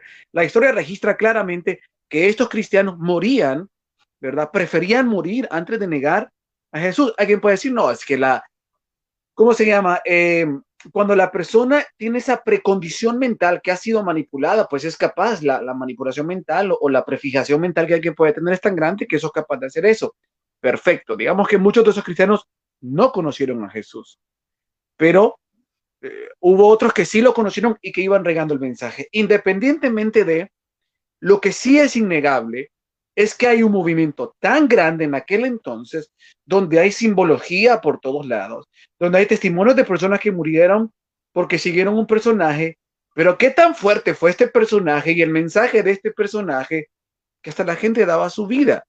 Y, y vamos, alguien puede decir, no, era por, porque les daban, porque las personas este, les daban la promesa de un cielo y librarlos de un infierno. La promesa hoy está disponible. ¿Y por qué no lo seguimos haciendo entonces? ¿Qué era eso tan fuerte que esa gente lo hacía? ¿Por qué era tan En el mahometanismo también estaba. ¿Cómo? En el mahometanismo, también en el mahometanismo está la promesa del cielo y en placeres muy agradables. En, el zoroastrismo también estaba la misma concepción. Fíjate. No, y estamos, estamos claros, Frederick, perdón, este, perdón, solo déjame este punto. Y estamos claros que sí, o sea, que hoy podemos ver cuánta gente muere por Mahoma, cuánta gente muere por, por su creencia. Perfecto, pero es que hay una diferencia en el cristianismo. El cristianismo de aquella gente no mataba. sí, no mataba. Ella moría no porque quería morir, no porque era bruta y andaba en la calle diciendo, agarren y métanme fuego. No, sino que los atrapaban como disidentes y ellos lo que hacían era no negar su fe. Sin embargo, hoy muchos que mueren, mueren por una causa, pero matando a otros, y estos no mataban a nadie. O sea, hay una diferencia muy grande en todo esto. Adelante. No es que, no es que quisiesen morir, claro, es verdad. Simplemente se negaban. Y si se negaban, era porque o bien le lavaban el cerebro o tenían un testimonio personal fuerte. Y cuando tienes un testimonio es que algo lo ha reforzado, algo que a lo mejor otras personas no conocen, un testimonio propio. Fíjate, aquí lo, Wikipedia, que hay que considerar que Wikipedia es en cierto sentido influencia de la élite, ¿sí? en cierto sentido. Las personas podemos agregar o quitar datos en Wikipedia. En términos generales, ellos son los que tienen la última palabra, la élite. Y, ahí pone, la historicidad de Jesús se relaciona con si Jesús de Nazaret es una figura histórica. Casi todos los historiadores aceptan que Jesús existió y los criterios históricos estándar han ayudado a reconstruir su vida. Aquí este comentario no está diciendo nada de los evangelios. Aquí está hablando de historiadores, personas contemporáneas, ¿sí? Y esto lo estoy sacando de, Wikipedia en inglés porque es más completo que la, historia. Entonces, tienen los evangelios sinópticos que te lo dicen, ¿sí? Que ya son relatos eh, de ciertas personas. Están las, las propias ah, palabras de Pablo, que aunque no conocía a Jesús, algo pasó, él también quiso narrar esa historia y conocía a personas que habían conocido, sus discípulos, seguidores. Entonces hablamos de un montón de gente entre los cuales no hubo discrepancias. Nadie dijo, oye, ¿qué te están inventando ahí? Ese tipo no existió, eso se lo inventaron. Nadie dijo nada de eso. El razonamiento de que Jesús no existió es una tendencia, una moda que viene a aparecer en el siglo XIX. O sea, hasta entonces nadie había cuestionado la historicidad de Jesús. Si lo viene a cuestionar un montón de tiempo después, cuando hay menos evidencias, es un poco sin sentido. Más bien habría que irse a la fuente, al tiempo de aquel entonces, a ver quién en esa época dijo, oye, se están inventando a alguien que no ha existido, todo lo contrario. Había grabados, incluso hasta burlas, ¿sí? Burlas como, como grabados arqueológicos que se han encontrado de un burro crucificado, porque ellos llamaban a los cristianos burros porque decían que su Dios era un burro, porque había entrado a, Jerusalén eh, montado en un burro, era una burla, ¿sí? Era una humillación, pero no estaban diciendo que no existiese, era simplemente el descrédito. Pero podría decir simplemente, mira estos tontos que creen en alguien que no existió. No, nunca se planteó la idea de que no existiera, simplemente lo que se refutaba era cuestiones filosóficas, políticas, ideológicas, eso, pero desde, el punto de vista, eh, desde el punto de vista histórico, nunca se eh, discutió. Después está las, las, fuentes de Josefo que mencionaste tú, las fuentes de Tácito, que también otro historiador, la Mishnah, que teniendo que contradecirlo, no lo, no lo contradice, no lo refuta. También, eh, a ver, hay otros, bueno, en este, en este caso no aparece mucho en español. En este caso no te ponen en inglés, no te pone mucho. Pero había uno que sí estuve mirando hace tiempo, que son otros historiadores, otros, otros personajes que sí lo mencionaban. A ver qué otros aquí en español, si es Tácito, Flavio Josefo, a las cartas de Pilatos también. Eh, Tiberio, Tiberio César, perdón, Herodes, que se escribió con Pilatos. Después están también las que se llaman cartas eh, posteriores que se encontraron en la biblioteca eh, del Congreso en Washington, donde hay descripciones de, ciudadanos romanos que habían estado en Judea y que habían conocido a Jesús. Y dicen, hemos conocido un judío que vivía eh, en, tal época, era un tipo alto, tenía estas características, dice que se pasaba, se parecía a su madre, decía cosas muy interesantes, parece que un tiempo después lo asesinaron, y era un tipo que no tenía nada que ver, era un, tipo, un, ciudadano romano que había estado en Judea de, viaje. Y así diferentes relatos y diferentes eh, historias que van contando, y, era una, una, recopilación y está también en, la biblioteca del Vaticano. Entonces, a veces se han pegado de cosas que no, no tiene sentido. Aquí tampoco lo encuentro. Supongo que lo, habrán removido, lo han quitado. Sí, no, lo quitaron. Lo tengo, yo lo tengo escrito en, un libro porque aquí la fuente de Wikipedia lo quitó. Pero había otro, otros personajes, incluso hacían analogía de cómo Jesús había sido asesinado, a pesar de hablar el bien, tal como Pilat, eh, Sócrates había sido asesinado por el bien, Pitágoras había sido asesinado también. Y, o hablan ese tipo de, de ejemplos de cómo personas que queriendo enseñar cosas positivas al final terminan asesinados.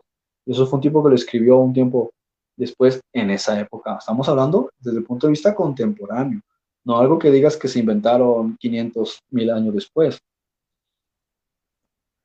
Claro, mira, creo que podemos ir entrando en la parte de conclusiones interesantes para el corazón. Eh, recuerdo que hubo un tiempo, un, hay un, video que se, que se hizo viral en, en internet, eh, donde un varón, no recuerdo, es un abogado, alguien, el caso de Cristo creo que se llama, no sé si se hizo película, también había un libro, donde un abogado llega a demostrar a través de herramientas, ¿verdad? Eh,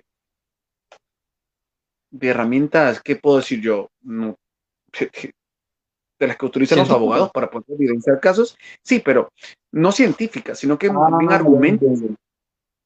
Jurídicos. Y él dice, ¿ah? Razonamientos jurídicos, razonamientos de ley. gracias, gracias. Razonamientos jurídicos, y dice, no, definitivamente y demuestra. Ok. Y una de las evidencias, pues obviamente son los relatos, cuando todos los relatos conectan y decía, es que los relatos no se contradicen, es lógico, es como una, una escena del crimen, dice él, ¿verdad? Lógico una persona, por ejemplo, ve que mataron a alguien y quizás estaba desde cierta perspectiva apreciando el asesinato, otro estaba en otra perspectiva, y lo que demuestran los evangelios son diferentes perspectivas de, cómo cada quien vio lo que tiene que ver con Jesús. Yo creo que es claro entender que, que la cuestión es que aunque existan evidencias, la evidencia irrefutable es que miles de años después se sigue este movimiento, este movimiento de lo que ah, se tenga la manera o no de justificar el movimiento existe.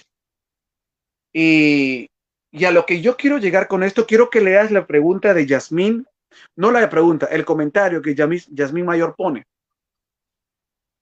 Creo que es de los primeros. Sin Jesús nada de esto tendría sentido, pues hacia dónde iríamos. ¿Qué modelo seguiríamos? Es que aquí está la clave. Independientemente del aspecto histórico, está el mensaje. El mensaje es el que cala.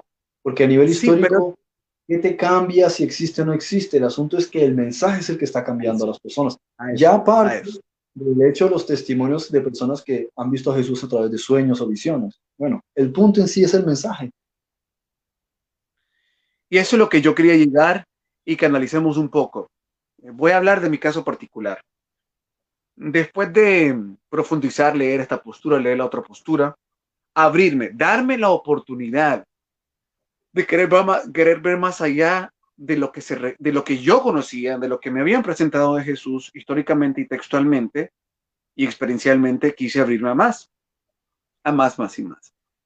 Y había momentos que me asustaba y decía yo, entonces, ¿en qué creo? ¿En quién creo? Y me quedaba así con el, continuar del tiempo, llegué a un punto donde yo me decía, Racevic, ¿qué importa? A ver, ¿qué impactaría en tu vida? Me preguntaba yo, si realmente Jesús no existió.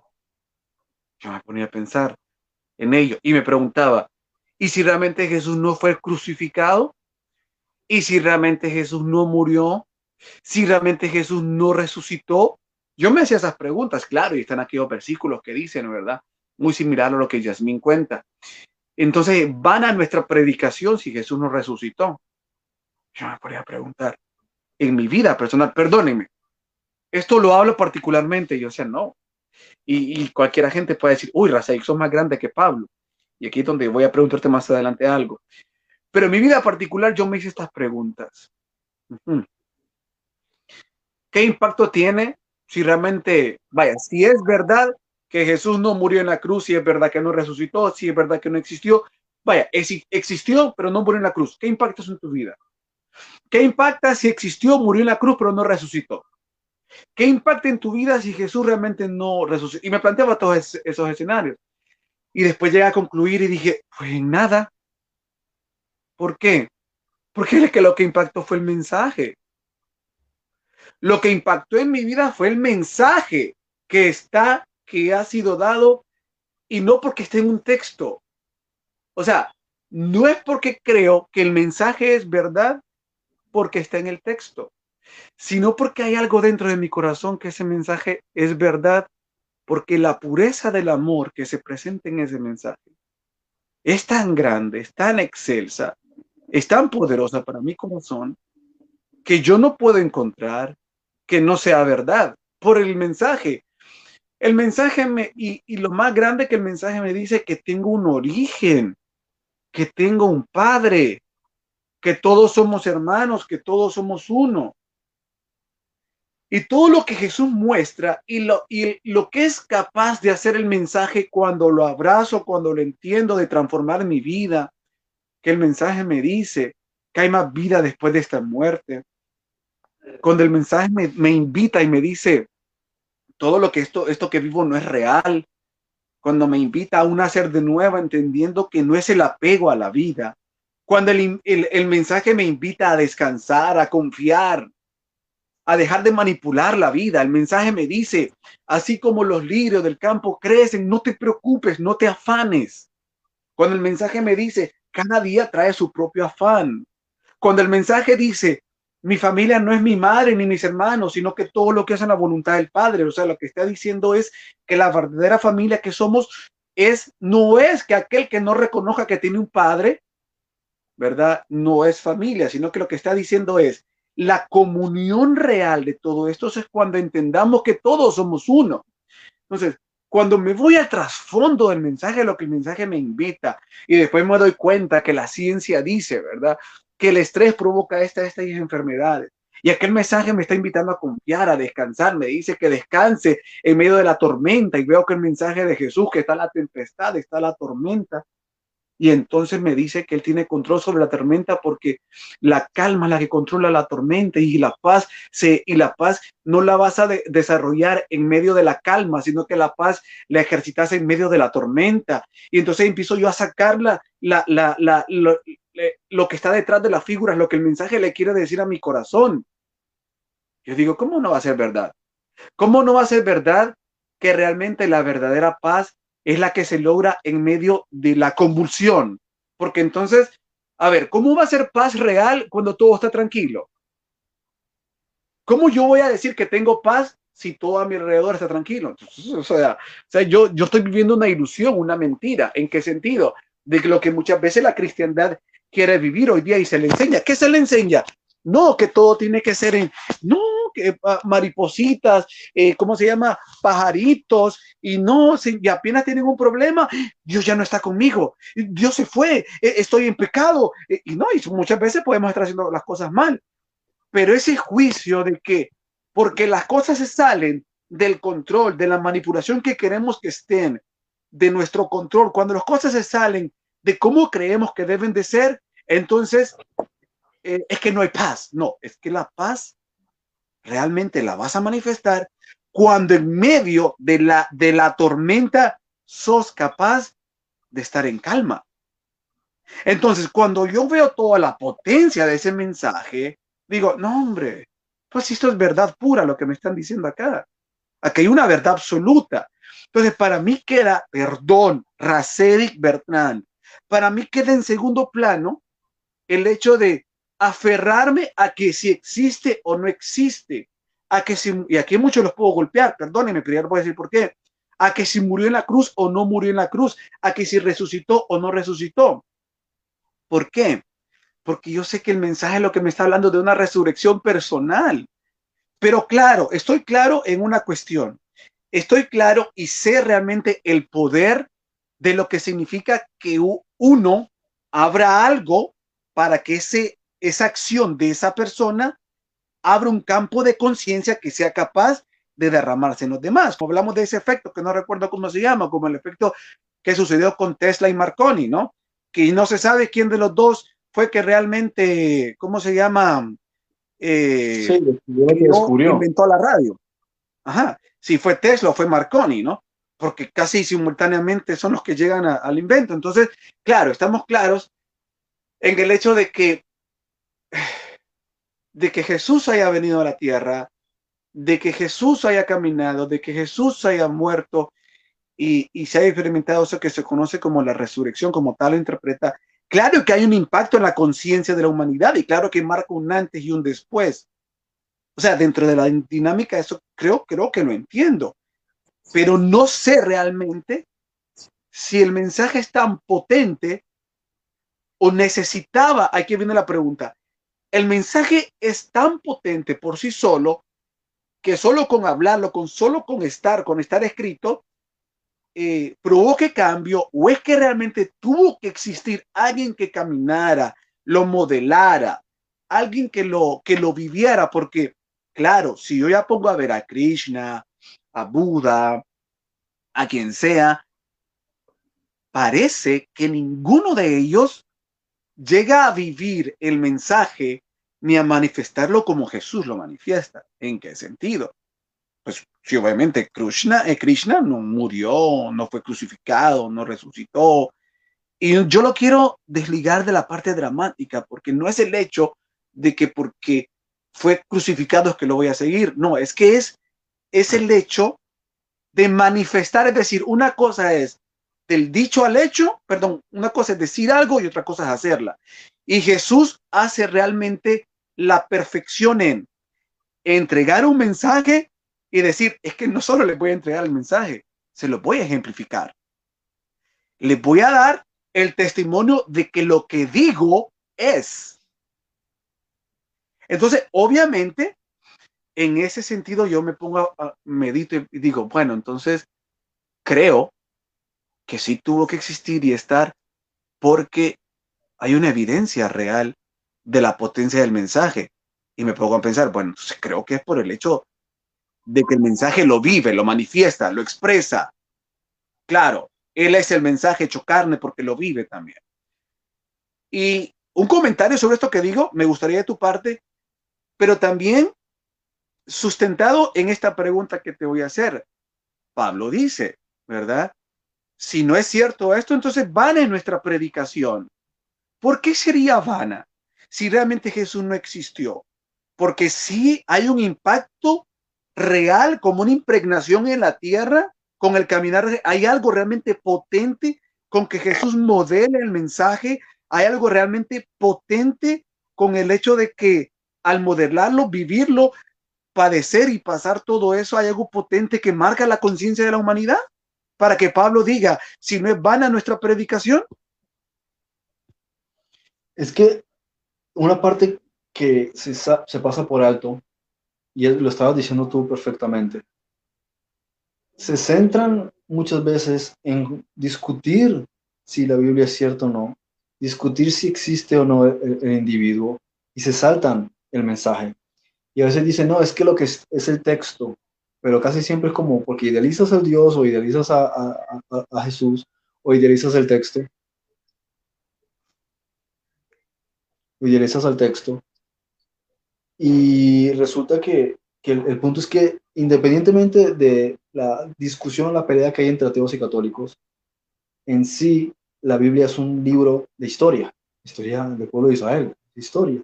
Que tenga cosas que no se puedan entender, eso no cambia que sea historia. Que que haya un mensaje y tú te quieras creer el mensaje, bueno, eso es otra historia. Pero en gran medida, especialmente los no católicos, bueno, y no podemos generalizar porque muchos católicos que sí, pero hablando de todos estos cristianos de diferentes denominaciones, tienen algo en cierto momento que les fortalece su confianza en lo que están haciendo. Porque es lo mismo que si tú estuviésemos diciendo, vale, vamos a, a inventar una marca, ¿sí? y creemos en esta marca y sacamos adelante esta marca y resulta que con el tiempo te das cuenta que esa marca ni existe, que esa marca en realidad es una estafa, pues al final no habría nadie siguiendo esa, marca. Si la están siguiendo y durante dos mil años ha tenido fortaleza y si sigue expandiendo, no es porque el, argumento en sí sea muy interesante, porque puede serlo, pero te entra por un oído, te dura un tiempo y al, final te das cuenta de que no, no lleva a ningún lado. Pero el hecho de que se mantenga es porque hay algo que lo está, que lo está manteniendo. Entonces, sí es cierto que que muchas personas necesitan la religión porque es una especie de, droga psicológica. Lamentablemente es así, es una droga psicológica, lo han dicho muchos filósofos y muchas personas a lo largo de la historia, eh, de nombres, escritores, y bueno, esto es muy, muy convencional. Pero hay algo que está más allá, y es el hecho de que hay personas que han llegado a esto sin que les hubiesen sugestionado.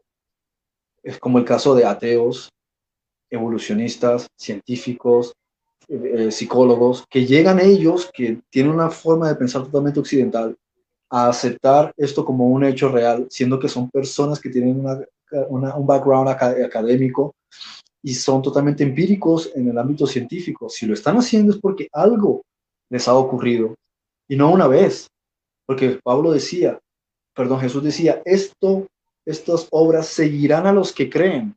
Eso quiere decir que a lo largo de tu vida se da una vida de testimonios para fortalecer lo que estás creyendo. Que si es por un cuento que alguien te dice, pues tienes que ser muy necesitado para creértelo y no volverlo a cuestionar nunca más.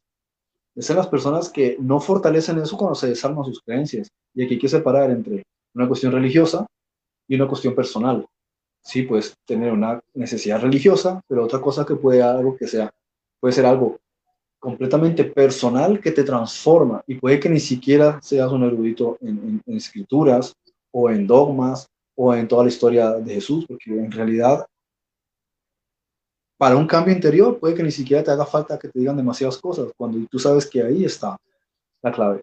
Ahora, lo único que agrego respecto a esto, lo que estábamos hablando, es evocando otra vez al, ámbito eh, arqueológico y literario.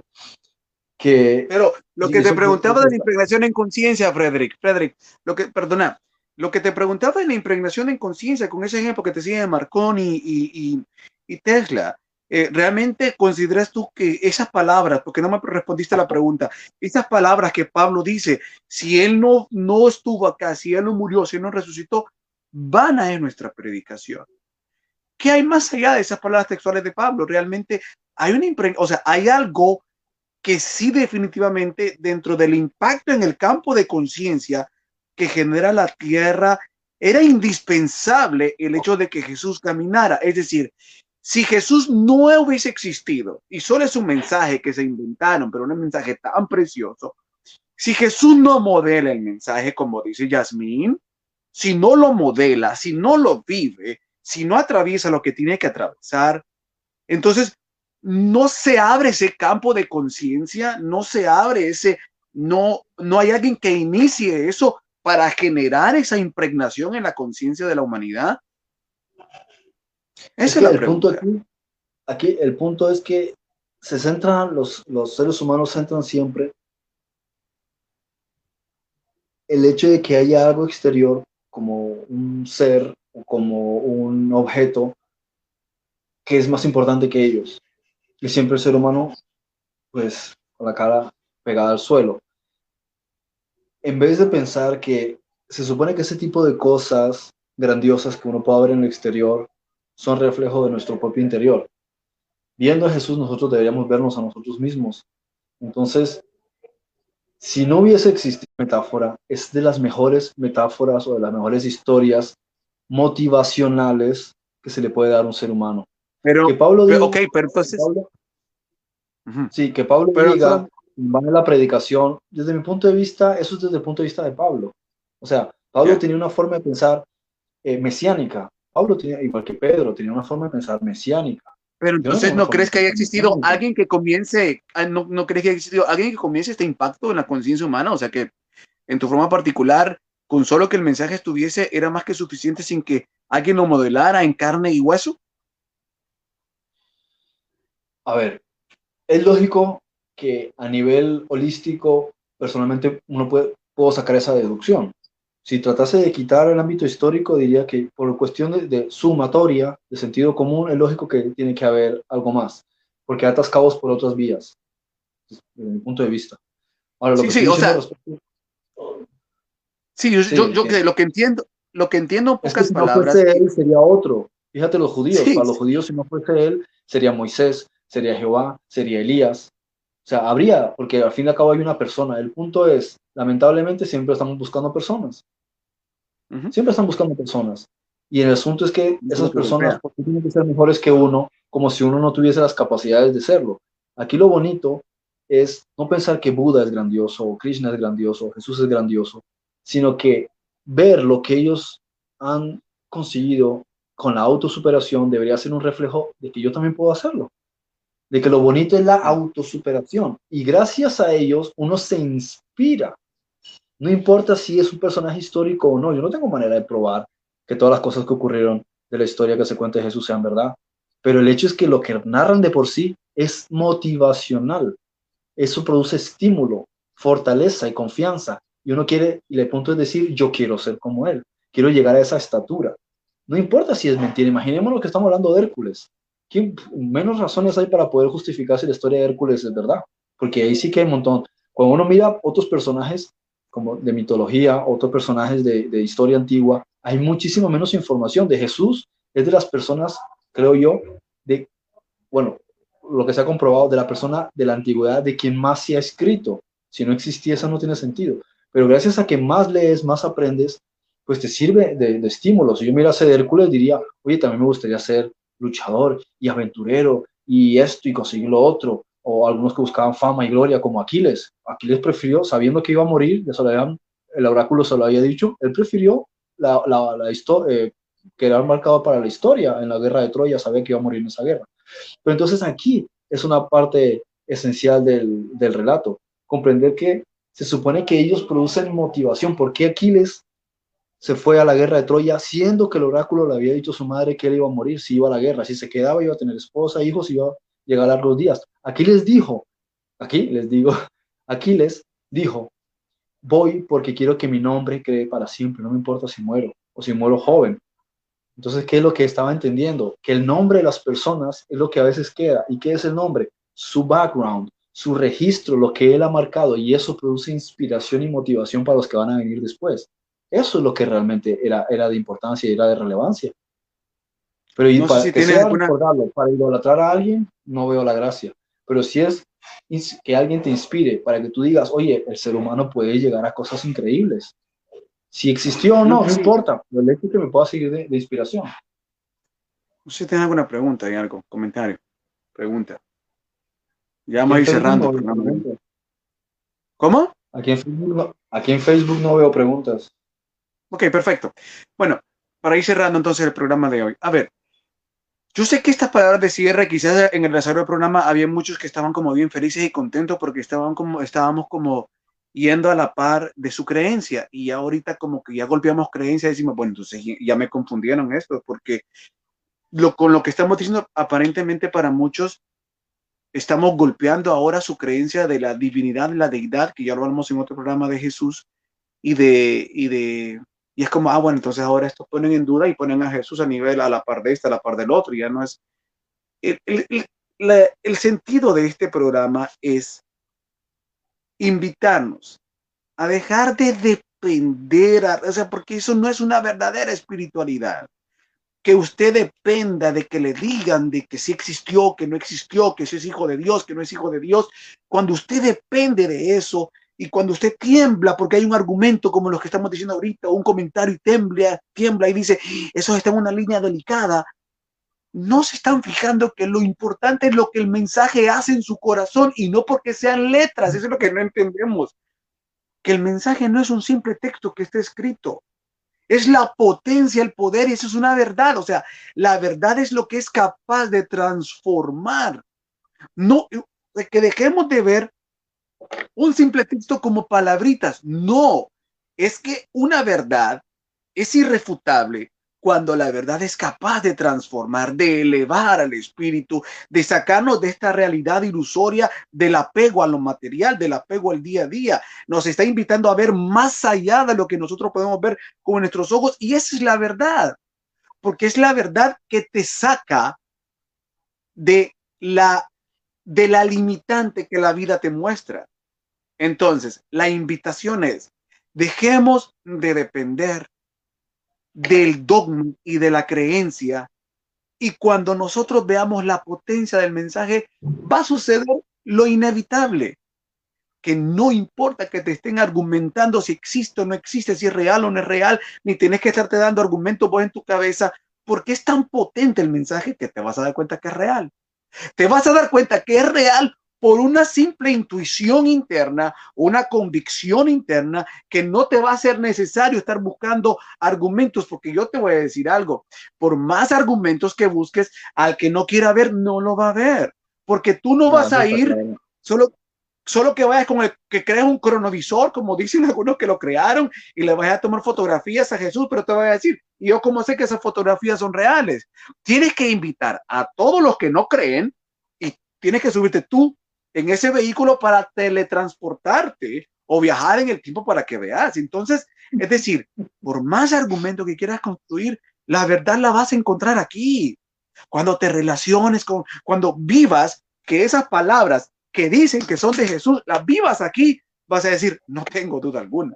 Es más, ni me interesa saber si, si, si no, porque ya existe la conexión, ya existe la relación, ya existe tu intimidad, ya ves al Padre que presenta a Jesús, lo ves como tu Padre, ya ves a Jesús en la dimensión de lo que Él desea que lo veas, como tu hermano, no como esa deidad, no como ese Dios, sino como lo que Él quiere ¿Qué es lo que, y me gusta, y no, yo digo, a veces los evangélicos tienen unos temas tan preciosos que parece que no hay potencia en realmente el mismo título que les ponen. Dicen, prefiero ser amigo de Jesús. Porque hay una palabra donde Jesús dice, y los llamaré mis amigos, como dándole una categoría más preciosa por la cuestión de intimidad, que ser hijos, que ser hermanos. No, amigos, dice. Entonces, imagínense, ¿qué es lo que está invitando esa palabra? Comunión, relación, confianza, estrechez, eh, acompañamiento, acuerparse, estar juntos, caminar juntos. Y eso es lo que Él quiere. ¿Para qué? Para llevarnos hacia el Padre. ¿Qué significa eso? Que el amigo se relaciona contigo y colaboran juntamente para un objetivo. ¿Y cuál es el objetivo de Jesús? que conozcamos a nuestro Padre, que nos fusionemos con nuestro Padre, que nos unamos con el Creador. Entonces, esa es la verdadera invitación. Por eso golpeamos con los argumentos.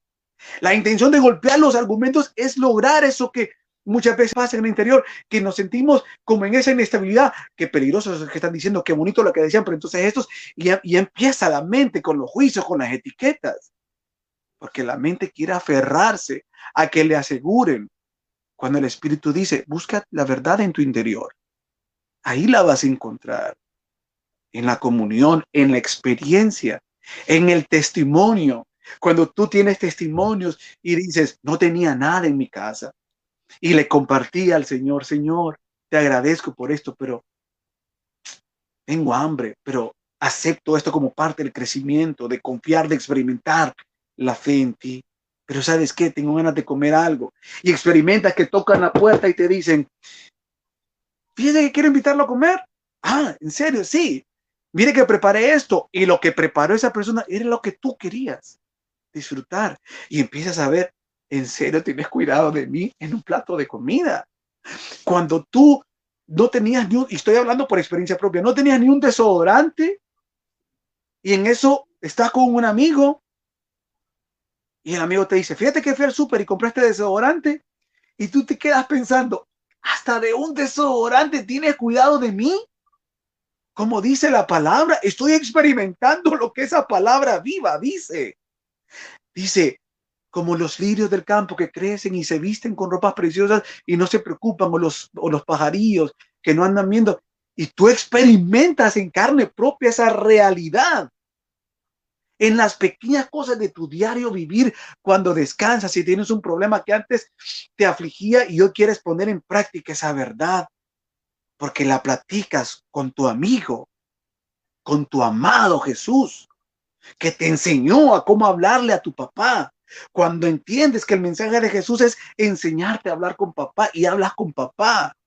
No, hombre, ¿qué más verdad absoluta quieren que esa? ¿Para qué está? Es decir, yo no estoy diciendo que no se busquen argumentos. Estoy diciendo que esos argumentos van a quedar en nada si en realidad no se llega al punto de lo que el corazón debe apuntar.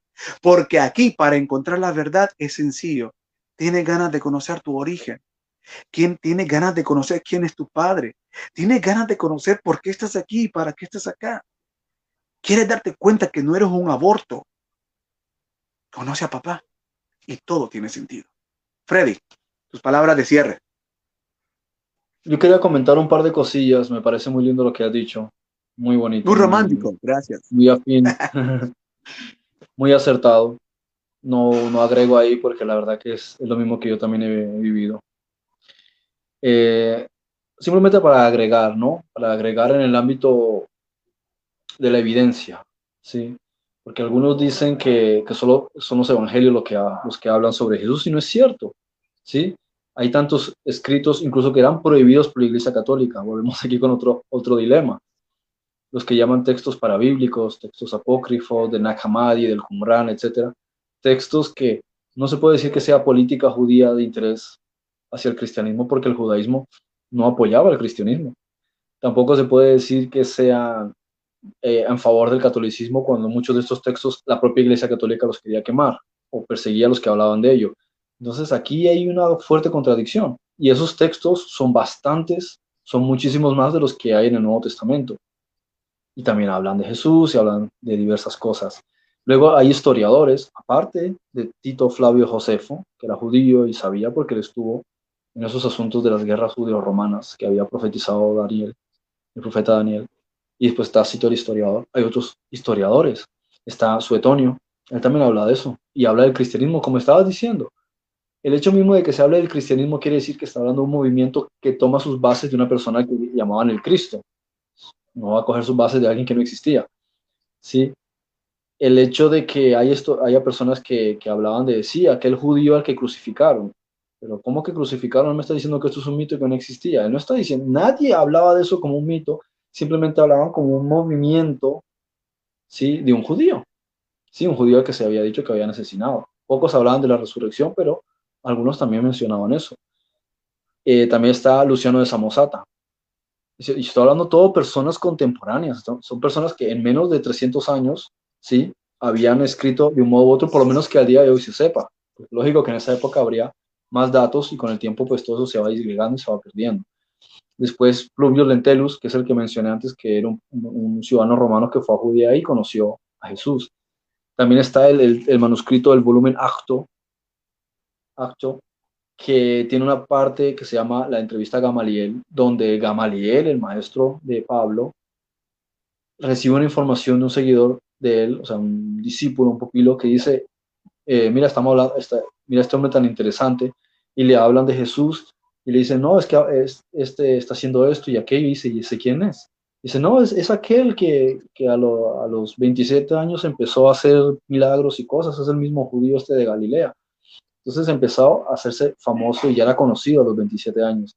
Y esto no tiene nada que ver con la Biblia porque no pertenece al canon bíblico. Son textos que vinieron a aparecer muchísimo tiempo después en bibliotecas de diferentes lugares, en Washington, en, Vaticano o, algunas de estas que se han encontrado en la, en la, ¿cómo se dice?, en el Museo Británico. ¿Sí? También está, por ejemplo, las cartas, como dije, de Pilatos con Tiberio, con, con eh, Herodes, ¿sí? Herodes, el, último Herodes que quedó. Después también está la carta que le escribe Mara Ben Sarapión a su hijo, donde habla de, diferentes personajes históricos como Sócrates, Pitágoras, y también menciona a Jesús, siendo que él no era judío. O sea, muchos de estos ni siquiera eran judíos, o sea, llegaban a conocer de la historia estando fuera. Y después, lógico, está el Talmud, está la Mishnah, que es, irónico que los propios judíos escriban sobre Jesús y se supone que no existió. No, no habría debate si ya todos saben que no existió. Tanto es que tenían que dañarle la reputación a Jesús, ¿sí? Inventándose cosas, de, hablaban muy mal de él y despotricaban sobre su, identidad, precisamente porque querían dañar su, reputación. Luego hay personajes, o sea, hay muchos, muchas cosas que se dicen, por ejemplo, que Nazaret nunca había existido, pero después uno investiga y resulta que Nazaret sí se, sí se supo, simplemente en un sitio pequeño, que Belén no había pruebas de que existiese, y hay un sello que se encontró en, letra, en, en paleohebreo que dice Bethlehem, o sea, Belén, o sea, sí, sí existió. Y eso también explica de dónde nació el rey David. También está, aparte de la tumba de Jacobo, y la losa de Pilatos también está la tumba de Caifás. Entonces se está demostrando que incluso Caifás, quien estuvo detrás del complot, o sea, de, de, la, de la conspiración que montaron para matar a Jesús, históricamente todos ellos están apareciendo, aparecen en diferentes, diferentes um, referencias. Y hay por ahí quien dice que también se conoció la tumba de Juan el Bautista. Pero bueno, ya, ya son cuestiones que a lo mejor pero, no podría justificar porque no hay explícitamente un texto que sea muy conciso en, lo que cierne a, eso. Y, el, hay, por ejemplo, uno de los textos interesantes es que hay un texto en el Museo Británico que habla de, la resurrección de Jesús, que habla de, de, Claudia Procla, que es la esposa de Pilatos, que conoce a Jesús, o sea, que ve a Jesús después de la resurrección, y él, les dice, él, él le dice, e, ella viene con Pilatos, con Poncio Pilatos, y él le dice, tú estuviste detrás de mi asesinato, pero tú me ves ahora, pero yo me iré y algún día yo he de volver. Y todas estas cosas son muy, muy interesantes porque están más allá de lo que se pueda comentar a simple vista. Y ya por último, comentar que, por ejemplo, una de las cosas que dicen es que el tema de la resurrección fue sacado también de mitología y de otros personajes. Pero en realidad eso no es cierto. Buscas a Atis y buscas a Dumuzi o buscas a, ¿cómo era el otro? Eh, Dumuzi tenía otro nombre en otra cultura. Eh, ¿Cómo era? Bueno, no me acuerdo que era que él muere y se convierte en árbol y su espíritu queda en el árbol y ahí vienen algunas relaciones con el árbol de Navidad. Pero es que ese tipo de concepciones existen en diferentes mitologías, pero eso no es volver a la vida. O sea, volver a la vida como, no existe ninguna referencia mitológica de un tipo que muere y vuelve a la vida.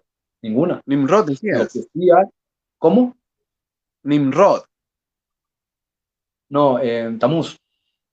Tamuz, perdón, sí, Tamuz. Tamuz. Tamuz sí lo llamaba en otra cultura, pero era el mismo.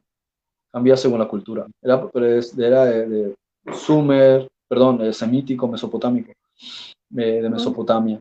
Entonces ves que no hay una resurrección. Osiris mismo, por ejemplo, lo tratan de, de, revivir, pero no es que la cosa sea tal como la presentan. Ra también. Sehme trata de asesinar a Ra y él no queda bien después de haber revivido.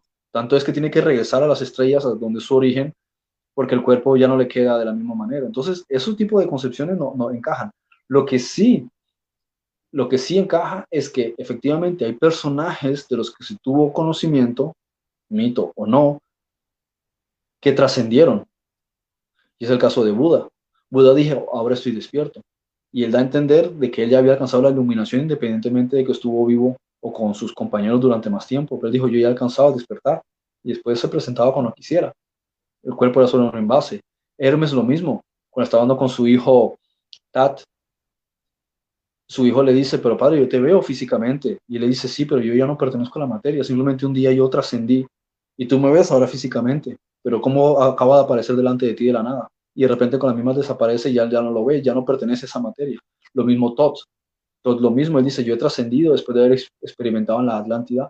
150 fuimos los que trascendimos antes de la, de la, inundación y elegimos regresar a la Tierra y seguir guiando a nuestros, a nuestros compañeros, a nuestros consiervos, aunque yo he ido a las estrellas y he vuelto.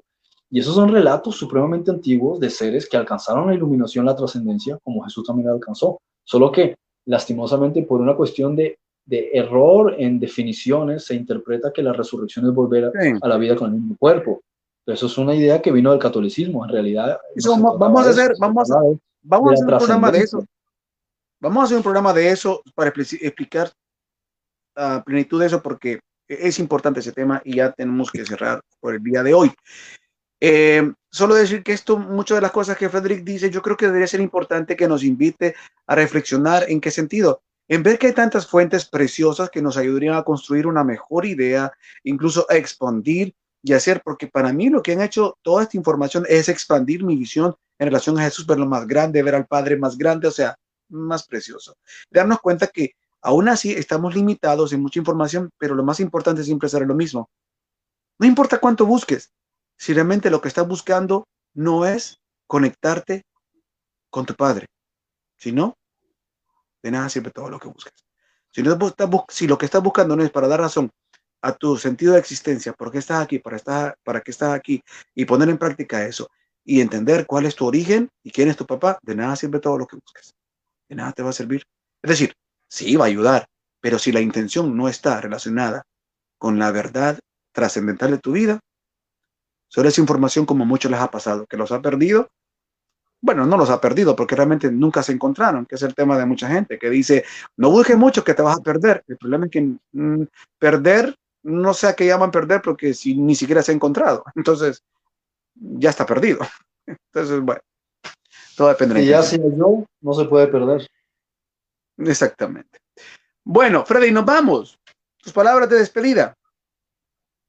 No, solo eso, comentar eso, que hay que investigar, que hay que eh, averiguar y, leer, porque o sea, la, información está, lo que digo siempre, la información está, simplemente hay que quitar la, la, pereza de los libros, hay que cogerle el gusto a los libros, desempolvarlos, libros, audiolibros, libros digitales, comprar libros o ir a la biblioteca, pero hay literatura. Mira, los, los padres de la iglesia son otro testimonio.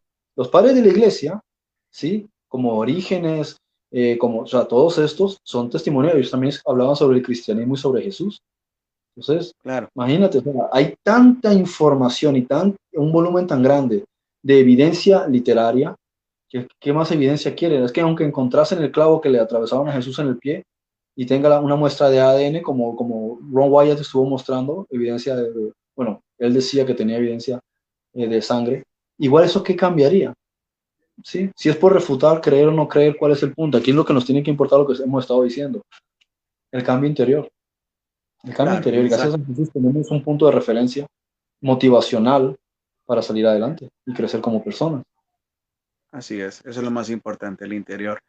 Gracias a todos por acompañarnos. Esto fue un programa más de verdades ocultas al desnudo, ¿verdad? Eh, nos despedimos entonces. Será el próximo lunes en Verdades Ocultas de Estereo Amor que hacemos otro programa con un tema interesante. Hasta entonces, gracias Frederick, bendiciones.